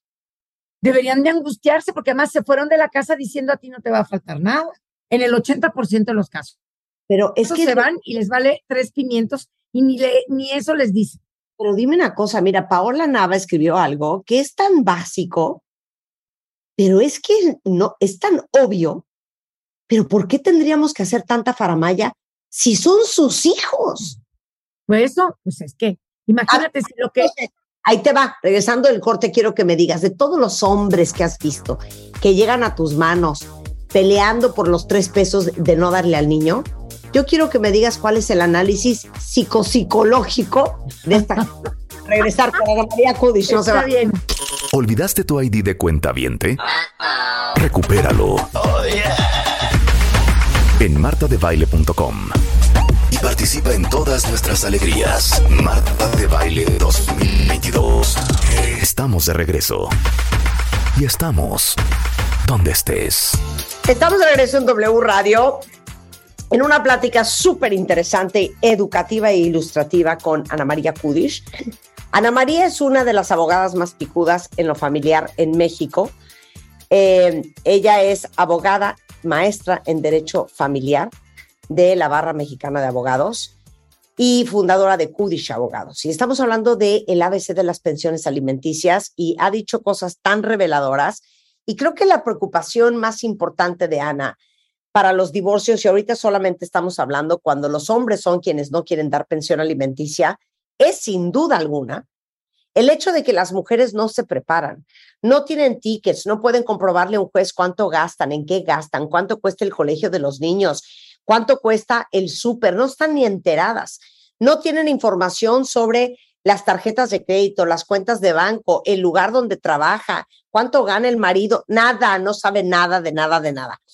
Y decía una cuenta que es como insólito, que siendo hijos de este mismo señor, esté pichicateándoles el dinero. Entonces, antes del corte le dije, Ana, tú que has visto a tantos de estos hombres, dame el perfil psicosocial. ¿Cómo te explicas que siendo tu hijo te duela pagarle la colegiatura? No te preocupe que no tenga los útiles escolares, no te angustie que no viva en un lugar bonito y, y, que tenga la comida que tiene que tener y que puede, tenga el entretenimiento que tiene que tener tu hijo. Mira, la verdad es que los hombres que vienen conmigo, pocos tienen ese perfil, porque si no, pues no vendrían conmigo, porque yo no les permito no, o no sea, pagar ¿no las cosas. ¿Qué les Pero- dices? A ver, no, no, no, no les permites. No, no se los permito. Pero a ver, como dame un ejemplo de que te dicen qué y les dices qué. No, no, no, o sea, le voy a quitar el coche a la señora porque pues, el coche es mío. Yo le digo, tú no le vas a quitar el coche de nada porque los que van a ir en combi al colegio eh, son tus hijos y tú no tienes por qué estarles quitando el coche. Otro ejemplo, otro ejemplo, otro No, ejemplo. voy a dejar de pagar las colegiaturas porque no me ha dejado ver a los niños. Tú dejas de pagar las colegiaturas y ella les dice a los niños, su papá es malo porque ya ni las colegiaturas paga, pues los niños van a ver que eso es una realidad. Entonces, el hecho de que haya una interferencia parental en donde la mamá efectivamente habla mal del papá con los hijos, si el papá se porta mal, bueno, pues la mamá se, se, se vanagloria de que pues efectivamente al decir ella que el papá es malo y los niños ven que les quitaron el coche, no les pagaron la colegiatura y efectivamente este, no tienen pagadas sus necesidades básicas, bueno, pues entonces igual a mi papá efectivamente es malo. No les Pero mira, hay, hay tres personajes. El primero que está dispuesto a pagar todo en beneficio de sus hijos y que no tiene ningún problema en pagar todo para los hijos, pero a la esposa no. Claro. La esposa no, porque aunque se haya dedicado al hogar, ellos no le hayan permitido trabajar, ella haya sido la madre de los niños, tengan 20 años este, juntos, como ya la dejaron de querer, pues que se haga bolas, como estudió alguna carrera o algún oficio, que se ponga a trabajar, ya no la voy a mantener porque ya no la quiero y entonces ya no le toca. Cosa que pues sí le toca, ¿no? Porque te toca los, el tiempo que estuviste casada, si te dedicaste al hogar y al cuidado de tus hijos, y tú tienes derecho a recibir pensión igual que tus hijos. Sí. Hay matrimonios que no tuvieron hijos y que duran 20 años casados y ellas creen que por no haber tenido hijos no les toca pensión. Mentira. Claro. Sí les toca pensión. Entonces, hay que distinguir entre la pensión de las mamás y las pensiones de los hijos. Porque por lo general hay muchos papás que sí les dan a los hijos, pero a las mamás no les quieren dar. Hay otros papás que les dan a la mamá y a los hijos, Perdón, pero ya no quieren espérame, pagar. espérame. Una pregunta, ¿puedes darle a tus hijos, pero a tu esposa, a tu ex esposa no? A tu ex esposa le tienes que dar si se dedicó al hogar y al cuidado de los hijos y si no tiene bienes y si ella ha sido dependiente económica tuya y ha vivido contigo 20 años de matrimonio o 20 años de concubinato. Por supuesto que le tienes que pagar y le tienes que pagar como viviste los Por eso, últimos pero, años ah, de vida pero en común. ¿El proceso va junto con pegado? El proceso va junto con pegado, por supuesto. O sea, es la pensión de los niños y la pensión de la mamá o del papá, porque hay papás que se dedican a estar cuidando a los niños porque la mamá es la CEO de la familia o la que genera el dinero y ella es la proveedora y el padre es el que va por los niños a la escuela, les prepara la lonchera. Malo estas personas que están sin trabajar, ven tele todo el día, fuman todo el día, no preparan una lonchera, no le ayudan a los niños con las tareas, no van por ellos a la escuela y hacen como que, que están buscando un trabajo, pero no dan golpe. Claro. A ver, ok, ese es el segundo personaje. Segundo personaje, aquel que quiere dejar muy bien a su familia y que de veras se esmera por hacerlo, pero entonces la señora empieza a pedir el viaje a Egipto que nunca tuvo, ¿no? Oye, o sea, por, tuve una clienta que no sabía manejar y que me dijo, pues ahora quiero un coche. Digo, ¿y tú por qué quieres un coche si no sabes manejar? Siempre has sido en transporte público. Ah, pues porque como me estoy divorciando para que entienda y aprenda que por qué me dejó, quiero que le pidas un coche. Pues no le digo, eso no lo vas a poder tener. Si tú nunca tuviste un coche durante tu vida en común y además no sabes ni manejar, pues como de parte de quién estás pidiendo un coche ahorita. Y yo te amo, Ana. Lo mejor que oí de lo del viaje a Egipto. No, Ah. bueno, o sea, no, no te vas a ir a Egipto si te estás divorciando. Eso no va a pasar porque además la pensión alimenticia no contiene cuestiones de lujo, contiene tu nivel de vida, de manera que tu nivel de vida se conserve, de manera que no baje tu nivel de vida, pero en el entendido de que las bolsas elegantes y distinguidas que tu marido te compraba, pues no tiene por qué seguírtelas comprando. Sí, claro. Oye, ¿No? sí, como dijiste algún día, oigan, pues si divorciarse no es un negocio, si no se casaron con Carlos Slim, ¿por qué creen que cuando se divorcien les van a dar dinero de a montones? No, pues eso no, te van a dar lo justo y lo necesario para que tengas una vida digna y para que te vaya bien. Y siempre me ha impresionado muchísimo en, es- en este ejemplo del, del 2, las mujeres que se divorcian y empiezan, que me cambie el coche cada dos años, que me haga una vacación de más de 50 mil dólares todos los veranos, que yo digo, bueno, pero qué, qué barbaridad. que me cambie el mármol de la casa, Sí. que me, que me, que me, que me cambie el piso de tal cosa. Ahora necesito que me amplíen la terraza. O sea, se les ofrecen un millón de cosas que durante el matrimonio no pidieron y que complican muchísimo el convenio de divorcio porque evidentemente los señores están bastante enojados y ellas también están enojadas y entonces se hace muy ríspida la negociación. Ahora, tenemos también que saber que hay personas que cuidan niños ajenos. Las personas que tienen bajo su cuidado niños y que estos niños están bajo su cuidado también pueden pedir pensión a los padres. O sea, no se vale que haya avientas al chamaco y tú ya te vas a Estados Unidos de mojado y ahí se queda y luego no te mandan ni un, ni un centavo para esa criatura, ¿no? Entonces, sí tenemos que tener conciencia de quiénes podemos y quiénes no pueden pedir pen- pensión alimenticia, ¿no? Entonces, aquel que ejerce la guardia y custodia de los niños, el que ejerce la patria potestad, el tutor de un niño o el tutor, por ejemplo, de un incapaz. Hay incapaces, ya adultos mayores, que también pueden pedir pensión de sus hijos. Y estos adultos mayores ya están declarados en estado de incapacidad, tienen un tutor y los hijos son los que tienen ahora que mantener a sus padres, ¿no? Es como un reloj de me mantienen cuando soy chico, pero también cuando soy un adulto mayor que ya no tengo dinero y que no recibo una pensión y que ahora mis hijos son los que tienen que ver por mí. También ellos tienen derecho a recibir una pensión alimenticia. Ahora, ya que tienes pactada una pensión alimenticia, el juez siempre va a pedir que la garantices, que garantices por un año esta pensión alimenticia. ¿Cómo la garantizamos? Pues depende también de tu nivel socioeconómico. Puedes sacar una hipoteca sobre de la casa, puedes sacar una fianza, puedes hacer un depósito de dinero, puedes sacar una prenda. Por ejemplo, yo he tenido prendas, sacar una prenda de un cuadro muy costoso, de borregos cabeza negra, de un caballo, de un coche, en donde tú de esa manera estás garantizando la pensión alimenticia para tu familia en el sentido de que si dejas de cumplir un mes o dos de la pensión, pues esta garantía o esta fianza es la que entra a cubrir el pago de la pensión alimenticia. De hecho, nunca vamos a poder divorciarnos si la pensión no está garantizada. Es un requisito que la ley establece para que la gente pueda disolver o su concubinato o su matrimonio o garantice la pensión alimenticia que está pactando.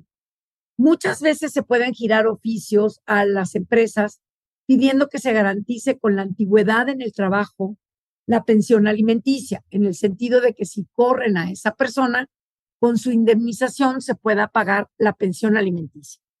Y luego muchas veces la gente me pregunta, bueno, ¿y qué porcentaje me corresponde a mí del sueldo de mi marido en caso de que yo me divorcie o me separe? El porcentaje que le desquitan o que le descuentan a la persona que tiene que pagar pensión alimenticia depende también de tu nivel de vida. Hay veces que los jueces fijan un 7.5 por persona, otras veces fijan un 20% por persona. A un incapaz seguramente le van a fijar un 30%, que es la pensión por persona más alta que se da. Y dependiendo del número también de las personas a las cuales este acreedor alimenticio, que así se llama, el que tiene que pagar, tiene que, no, al contrario, el deudor alimenticio tiene que pagar si le descuentan de su nómina. Entonces, muchas veces en una demanda donde tenemos una mamá con tres hijos, al marido le van a descontar el 50% de su sueldo. Muchas veces el juez manda hacer el descuento, sobre todo si son clientes cautivos. ¿Cuáles son esos? Los que trabajan para una empresa, que no están en un mercado informal, que tienen un sueldo, de los cuales se les puede descontar. Las empresas incluso son solidariamente responsables de que este pago se haga, porque si no lo hacen, la empresa es responsable de que no se haya hecho. Las empresas que ocultan el verdadero ingreso de una persona en el sentido de que le preguntan al representante legal de la empresa cuánto gana este señor o esta señora y él miente por alcahuetear a su empleado y después se puede acreditar que esta persona gana mucho más de lo que la empresa dijo, la empresa es solidariamente responsable por dar esta mala información.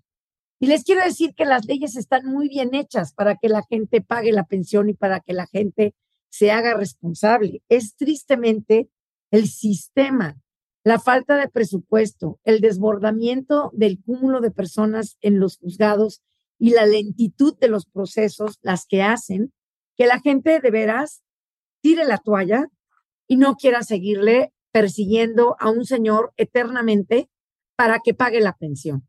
Oye, no quiero que se nos acabe el tiempo, sí quiero que toques un punto para todos los hombres que están escuchando, que también han sido tratados injustamente ¿En qué casos una mujer tiene que darle pensión alimenticia al papá de sus hijos? Cuando se ha dedicado preponderantemente al hogar y al cuidado de los hijos. Cuando, cuando él ha hecho trabajos del hogar y del cuidado de los hijos y que sí haya sido una persona que haya apoyado realmente en esto, no nada más una persona que es un loser y que nunca ha generado nada porque nunca ha dado golpe y ha inventado 20 mil trabajos, 20 mil empresas todas las quiebras, en todo le va mal, tiene un trabajo y no dura ni tres meses y ya lo corrieron y constantemente está sin trabajo y todo tiene la culpa menos él o ella, ¿no? O una persona que es muy próspera y muy trabajadora y deciden los dos como proyecto de vida que uno de ellos va a dejar de trabajar y después cuando se divorcian se les olvida este trato, ¿no? oye, tú no vas a trabajar y te vas a dedicar a los chamacos. Oye, yo tengo clientas que son súper picudas que las mandan al extranjero expatriadas en sus empresas y los maridos las siguen y los maridos son los que se quedan sin trabajar. Sí. Pues un señor de esos, pues por supuesto que puede pedir pensión porque se fue a perseguir a la señora por el mundo para que finalmente pues ella tuviera prosperidad y le fuera muy bien y siguiera su carrera y ellos ahí van detrás de ellas. Entonces, ahora realmente sí hay que ver cada caso, ¿no? Oye, Ana, a ver, vamos a ser sinceros. No todo el mundo tiene el dinero para contratar un abogado de tu calibre. No, pero podemos ir a muchos lugares donde sí se pueden contratar. Está la Fundación Barra Mexicana, que da una asesoría jurídica gratuita a personas de bajos recursos. Van a tener que pasar por un escrutinio de trabajo social para saber si son cabeza de familia, cuánto es lo que ganan al mes, si pueden aplicar, etcétera. Están los defensores de oficio también en los juzgados. Hay muchas eh, personas que pueden hacer trabajo pro bono, pero la única fundación que existe que proporciona profesionistas legales y que da trabajo pro bono en materia legal es la Fundación Barra Mexicana, que está en Varsovia número uno, en la colonia Juárez, y ahí pueden pedir asesoría y los mandarán a abogados barristas como yo, que estamos obligados a brindar un servicio social pro bono. A diferencia de un defensor de oficio que pone a sus clientes a ser sus pasantes y a presentar oficios y a llevar papeles y, y venir, los abogados barristas atendemos a estas personas como si fueran nuestros clientes y como si nos estuvieran pagando. pero sí tiene que ser a través de la Fundación Barra Mexicana, como prestamos un servicio social pro bono. Hay muchos abogados de muchos precios. La verdad es que no necesitas ser un abogado caro para ser un abogado bueno. Hay Eso. muchísimas personas de mucho prestigio que saben muchísimo y que tienen un costo de despacho que les permite cobrar menos. Y no porque el abogado cobre menos o cobre caro es mejor o peor abogado. Tienen Claro. que ver si tienen una educación jurídica continua, si de veras están actualizados en lo que hacen, si la materia es su especialidad, si efectivamente conocen de la materia familiar, si saben llevar un juicio familiar, si saben cobrar una pensión alimenticia. Miren, hay muchas personas que tienen cuentas en el extranjero y para saber qué hay en el extranjero hay que mandar cartas rogatorias, conocer los tratados internacionales, saber cómo cobrar las pensiones alimenticias en el extranjero. Y no todos los abogados tienen esta capacitación internacional para poder hacerlo. Entonces, es importante verificar, así como verifican que el doctor efectivamente, pues sea urólogo, sea gastroenterólogo, sea cardiólogo, bueno, pues igual en, en materia legal hay que verificar que ese abogado sea abogado de familia o abogado civil o abogado mercantil, de manera que sí tenga esta especialidad eh, para efectos de que los represente debidamente, sepa cómo pedir la pensión y sepa orientarlos en cómo se debe de pedir para que no fallen en el intento y que el juez no diga, pues no tengo elementos para fijar la pensión porque aquí no tengo una sola nota, no tengo un solo ticket, no tengo una sola factura, no tengo ni manera de fijar la pensión porque la señora no me aportó ninguna prueba de cómo vive, ¿no? Y ese tipo de cosas son muy importantes que tengamos para que el otro lado pues, no se haga tarugo y no diga que él nunca pagó eso y que ese nivel de vida nunca existió y que nunca se pagaba eso en la casa y cosas de este tipo, ¿no? Entonces, creo que sí es importante prepararnos y no sentirnos culpable por hacerlo. Quizá esa cajita con papeles nunca la usemos, pero mejor tenerla que no y desde luego que esa cajita no la tengan en su casa porque luego muchas veces se encuentran la cajita y se la llevan. Entonces, mejor tenganla en otro lado, ¿no? Hay que ponernos abusados para prepararnos, para poder negociar y para poder tener un buen juicio y que se nos pague lo correcto y lo justo en caso de una separación y que efectivamente no nos falte nada y que tengamos una vida digna que nos permita tener una plataforma de despegue, de poder volver a trabajar, de poder acostumbrarnos a estar solos, de poder manejar a los niños. Y efectivamente es muy triste que en este país y en otros muchos hay muchísimos niños que no reciben pensión, hay padres sumamente irresponsables que efectivamente no les importa, que incluso generan nuevas familias, a pesar de que hay un registro de deudores alimentarios eh, y que cuando tú te vuelves a casar te avisan que ese señor no está pagando pensión alimenticia. Siempre las mujeres piensan, pues ella no porque es una bruja, pero conmigo no va a ser igual, conmigo va a ser diferente. Oye, si te están diciendo que la persona con la que te vas a casar es deudor alimentario y que lo tienen registrado como tal, pues algo te están queriendo decir, ¿no? Que esa persona pues, no es responsable y que si no se hizo responsable de su primer familia, por las razones que él te dé, porque nada es suficiente para dejar a tus hijos desprotegidos y sin comer y sin escuela y sin médicos y sin una serie de necesidades básicas, pues tú también pon tus barbas a remojar, ¿no? O sea, no, no, no justifiques y no pienses que contigo no va a ser igual.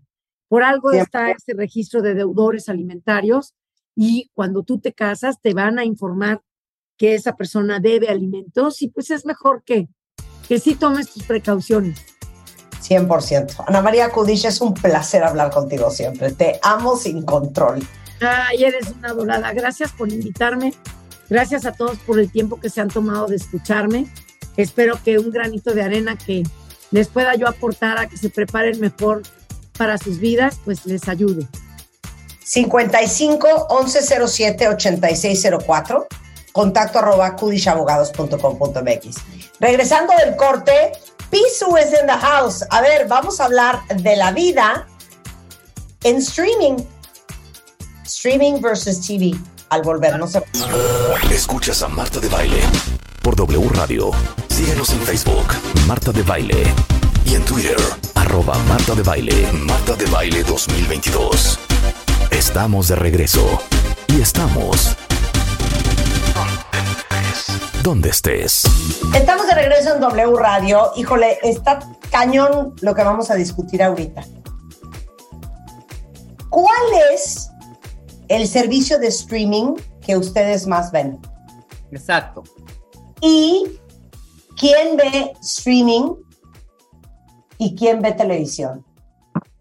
O sea, lo que voy es, yo me la vivo en Netflix, yo me la vivo en Hulu, yo me la vivo en, yo qué sé, en Disney Plus, yo me la vivo en Paramount, yo me la vivo en HBO. ¿Y quién sigue viendo televisión? Pisu, nuestro experto en tecnologías en the house, la vida en el streaming Pisu.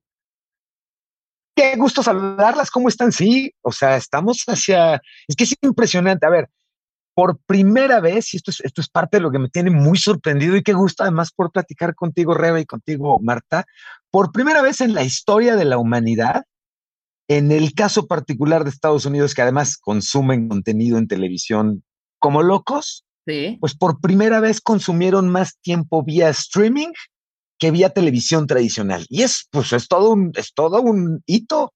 Está Claro. impresionante, ¿no? 191 mil millones de minutos por semana en streaming, los gringos. Ahí nomás. No, qué Ah. preocupación. ABC, CBS, NBC, PBS. Claro. ¿No? Claro. Incluso, fíjate que sí, Marta, pero además algo que, que me gustaría considerar es qué tanto, por ejemplo, estamos viendo dos cosas. ¿Cómo estamos cambiando nuestros hábitos para consumir contenidos cuando hoy tenemos además la posibilidad de apoyarnos en otro dispositivo? En un, estás viendo en tu tableta y en el teléfono puedes estar viendo la marca de la ropa que trae el actor en ese episodio en particular, la rola que está de fondo si te gustó para que puedas comprar el disco. Puedes enriquecer mucho la experiencia. ¿Qué tanto uno eso? ¿Cómo estamos cambiando nuestros hábitos en el consumo de contenidos de televisivos? Y por otro lado, ¿qué tanto están las empresas que producen televisión actualmente entendiendo este cambio y qué tanto están también brincando hacia lo digital y lo est- Claro, por supuesto, es lo que yo lo que yo platicaba antes del corte con Marta y contigo. Ahora, yo siento que la, la televisión no va a desaparecer. No, pero tú dijiste lo cañón. La gente ya lo dice. ¿Qué haces viendo tele? ¿Qué haces viendo Netflix? Sí, ya la, fa- la forma sí. hasta de comunicarnos es así. ¿Qué haces? Estoy viendo Netflix. No dices estoy viendo tele. ¿Sí me explicó? Es cierto. Y Ajá, justamente sí vas a ver la tele cuando vas- estás viendo o tu comedia del 2 o tu programa reality de la otra de- compañía. ¿Me explico? O sea, es ver tele. Aquí para mí lo fundamental es únicamente, las audiencias se han transformado. Claro, pero a ver, yo quiere- quiero saber si Pisu sabe. Ajá. Si en Estados Unidos la gente está viendo más streaming, Netflix, Hulu, HBO, Disney Plus, Paramount, todos estos, y menos tele, imagínate cómo le estará yendo a la tele mexicana.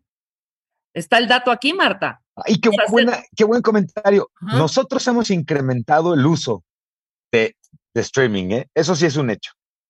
¿Cómo? Explica. Bueno, Acá- puede. Estoy escuchando Aquí está, lagueadas, chicas.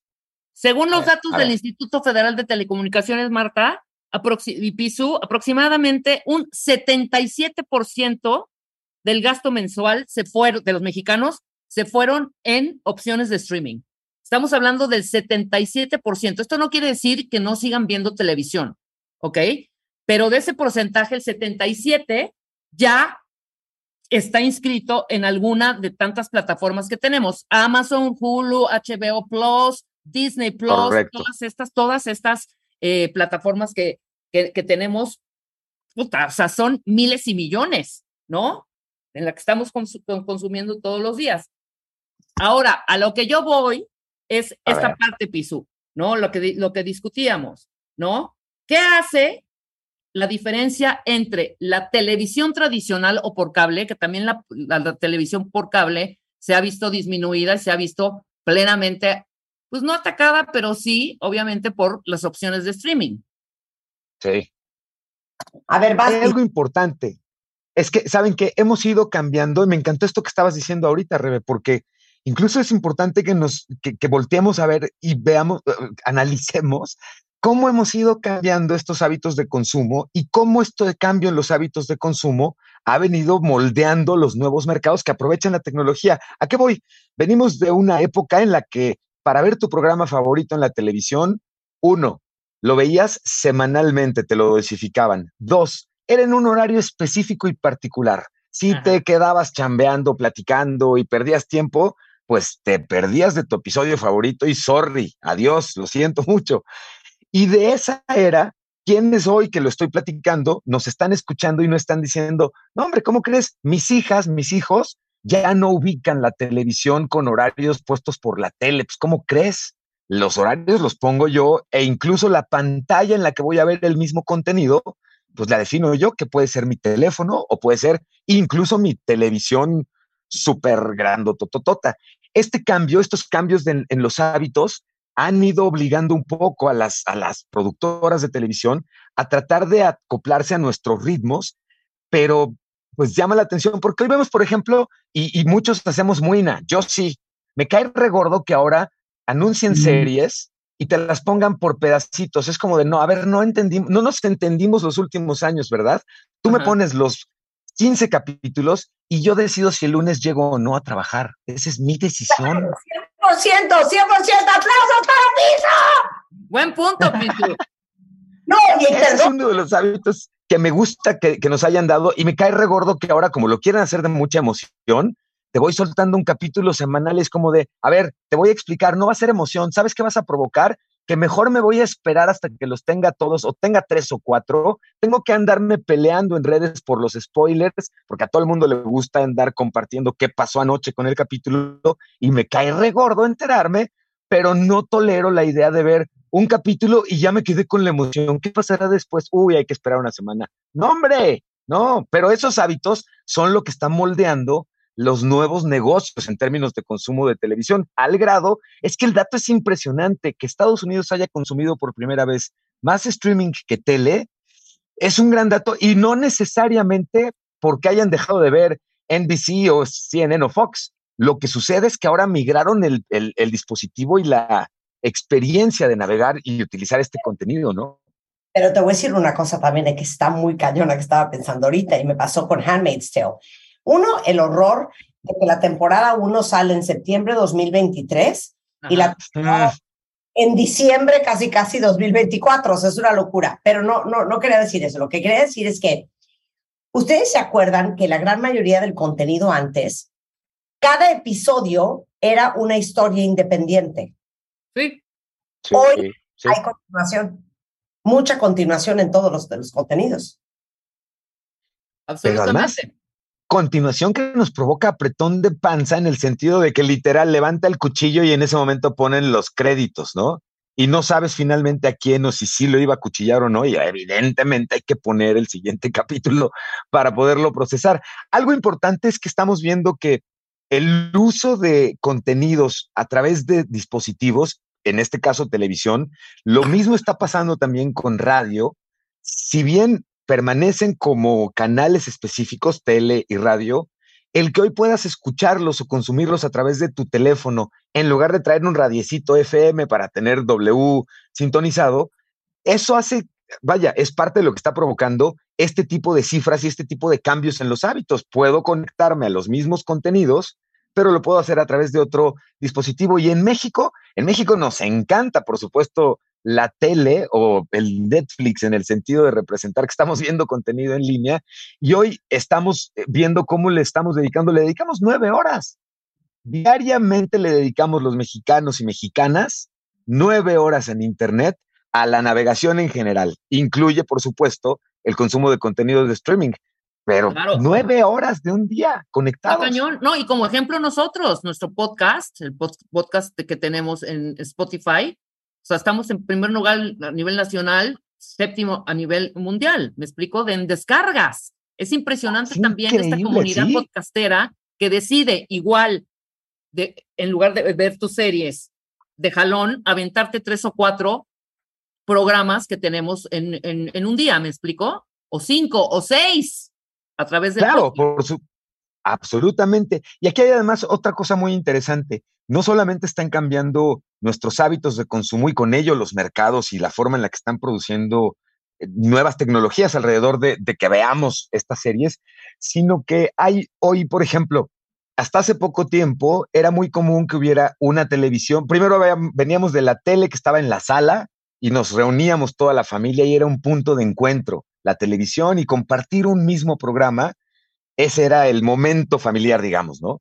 Claro. De ahí pasamos a las teles en los cuartos y con ellos empezó a como a atomizar la convivencia familiar. Y fíjense qué loco, el siguiente punto de encuentro en términos de tecnología en casa fue el refri, pero asíncrono, es decir, ya no nos encontrábamos literal pues todos al mismo tiempo en la puerta del refri, pero el refri se convirtió en un lugar en el que toda la familia pasa en algún momento del día y abre la puerta, ya sea cuando llega o va a comer o ya se va.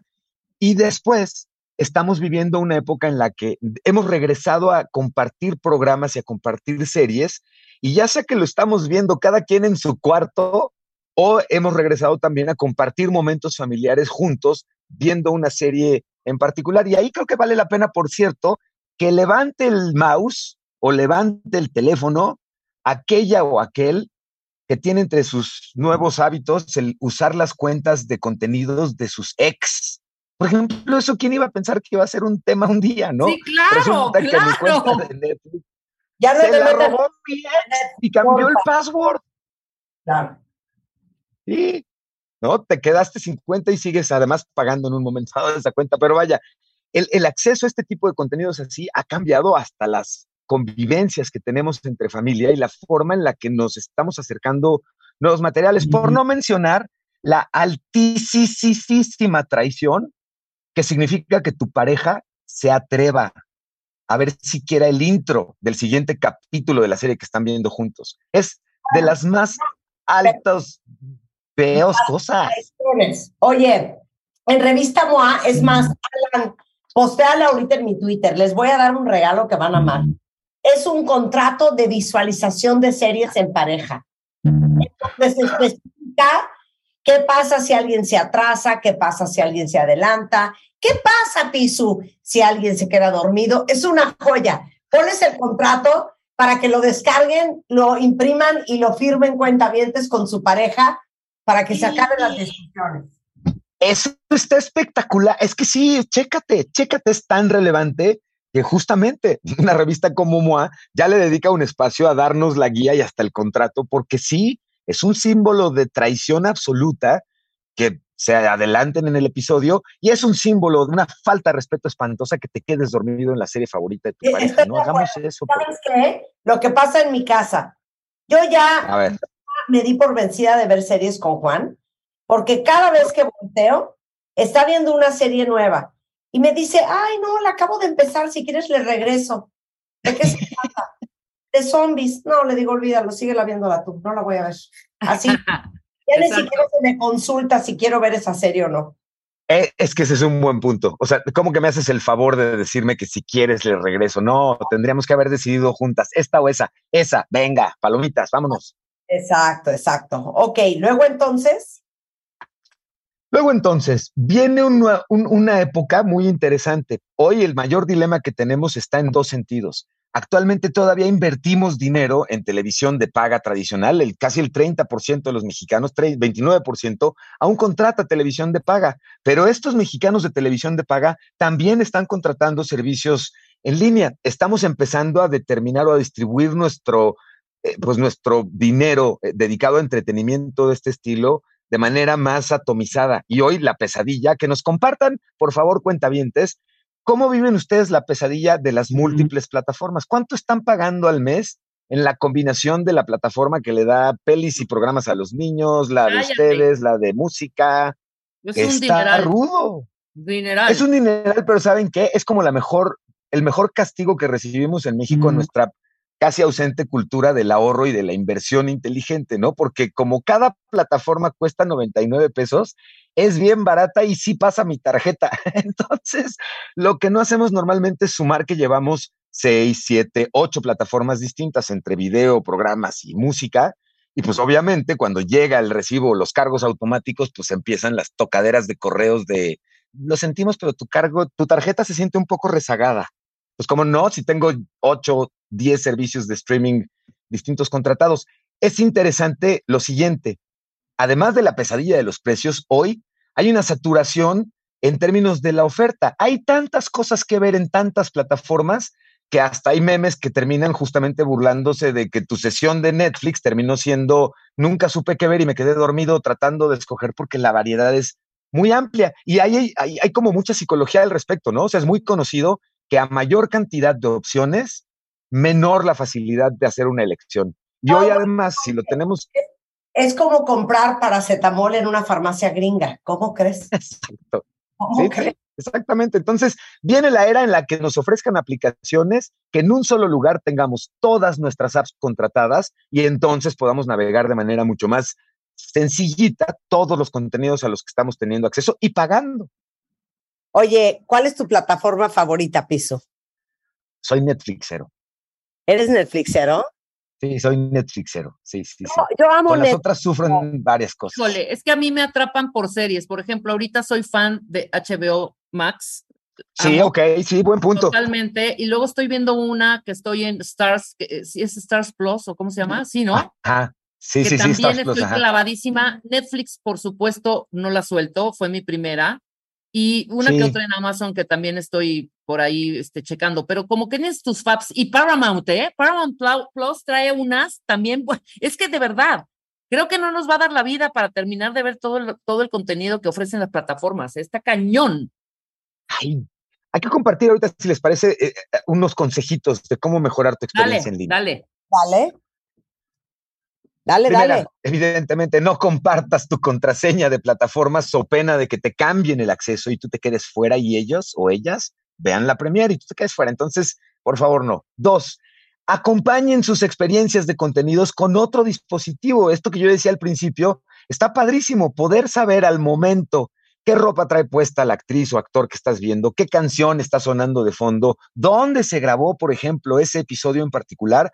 Hay mucha gente cinéfila a la que Mm. estos datos nos fascinan. Bueno, hoy Sí. podemos irlos acompañando hasta en nuestras series, entonces vale muchísimo la pena hacerlo así. Tres, respetemos al, al- al vecino o al amante, no veamos contenidos sin el permiso del otro. Y creo que tengo que agregar evidentemente a nuestros consejos, Marta y Rebe, adquieran la revista MOA, utilicen el contrato que hay justamente para el consumo de contenidos en línea y, o sea, imprímanlo, fírmenlo y va la vida en ello, ¿eh? Va la vida en ello. Ah, miren ello. Pisu, muchísimas gracias. Es arroba Pisu en todas las redes sociales. Un placer tenerte aquí. Muchísimas gracias. Las quiero con todo el corazón. Gracias, Pizzu. Corazón. Besos, nos vemos muy pronto. Muchas gracias. Igualmente, con esto nos vamos. Estamos de regreso mañana en punto de las 10. Adiós. Escucha todos nuestros contenidos en Amazon Music. Búscanos como Marta de Baile. Marta de Baile 2022. Estamos de regreso y estamos donde estés.